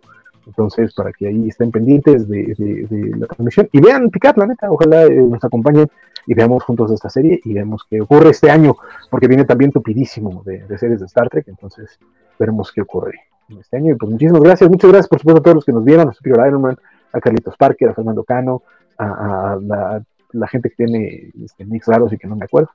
Este, pero muchísimas gracias por estar con nosotros y por comentarnos y por, por darnos su tiempo. Muchas gracias pues, eh, pues lo dicho, eh, ya está por volver dos de, de los programas cobachos. Seguimos con este, este intento de eh, comprimir un poquito más este, los, los programas, que haya, y también que haya como mesas más fijas, o sea, que, que, que, la gente que, que si vas a ver la cobachala ya sepas quiénes van a ser la cobachala, que si vas a ver anime, bueno, con anime creo que nunca hubo problema. Este, y pues recordarles nada más los lunes, Nionitis Gamer, Kobayashi Maru, este, en la noche, los martes Covacha Anime, los miércoles Covachando, los jueves, este es el, ahorita es el programa, el día comodín, hoy tuvimos Covacha en vivo, la próxima semana tenemos eh, Club de Lectura de, eh, de Ñoñonautas, recuerden que Ñoñonautas ya es exclusivamente podcast, excepto los que vamos a tener este como Club de Lectura de, Sandman, toca hablar del tomo 8, eh, The World's End, el fin de los mundos. Eh, los viernes tenemos las noticias comiqueras, que mañana muy probablemente va a arrancar a las 11 de la noche, voy avisando. Pero tenemos noticias muy interesantes como el regreso de Bill Watterson a los cómics. Tenemos este, que Disney anda baneando algunas historias de Don Rosa y no sabemos si otros, eh, otras historias clásicas de, de, Scrooge McDuck también van a tener este, este tipo de censura. Y parece que regresa eh, Spona Camite, de hecho anunciaron como que una oferta muy muy interesante por ahí, además de que mañana este Panini Comics va a, mostrar sus primeras ediciones ya físicas en un en vivo, entonces seguramente vamos a comentar un poquito de eso mañana en la noche, las noticias comiqueras con Francisco Espinosa y un servidor, a ver si por ahí nos se suma también el buen eh, Dark Lord, que últimamente ha estado este, muy al pendiente con nosotros. Y los sábados, los sábados tenemos los cómics de la semana, este, esta semana, de hecho, hay como poquitos cómics, a ver si Francisco ya por fin también nos hace. No, pero imagínate, serán tres días salido de Francisco, ojalá sea así, ojalá sea posible, tengamos a Francisco también los cómics de la semana este sabadito. Eh, nada más este comentario muy interesante de Pingüe dice que eh, varios de los descensos en diciembre, creo que era decesos, eh, no fue por COVID, sino por influencia estacional, ya que varios por falta de información no se vacunaron con el refuerzo que se debía hacer año con año, al igual que el COVID, que ya será de refuerzo. Cuídense y a mimir, dice él por acá. Eh, pues bueno, eso fue todo en esta ocasión. ¿Sí? Sí, que hace rato alguien comentaba que cuando fuéramos al cine trajéramos cubrebocas, y sí, yo les prometo que siempre lo traigo, pero sí, sí es cierto que ya casi nadie lo usa, entonces síganse cuidando porque sí, todavía estamos en pandemia. Sí, tal cual, tal cual. Este, acá dice que Francisco, por favor, vuelve a los cómics de la semana. Gracias, gracias. Y cuando me invitan, cuando me invitan a una transmisión de Superior Ironman, de hecho, si quieren estar en una transmisión, este sí tenemos la posibilidad. Justamente estaba diciendo que la idea es que las mesas sean más fijas, entonces vamos a tener pocos invitados realmente.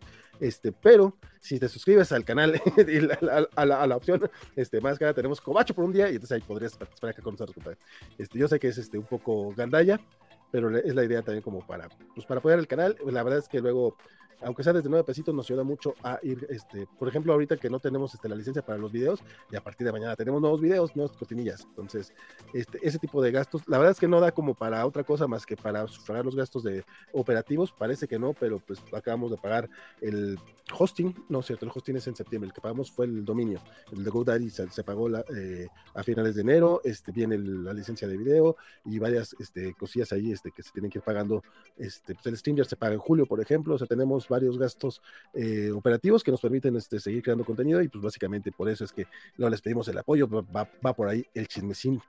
Este, fue por la mala distribución de vacunas, dice, le, comentaba acá también el Superior Ironman.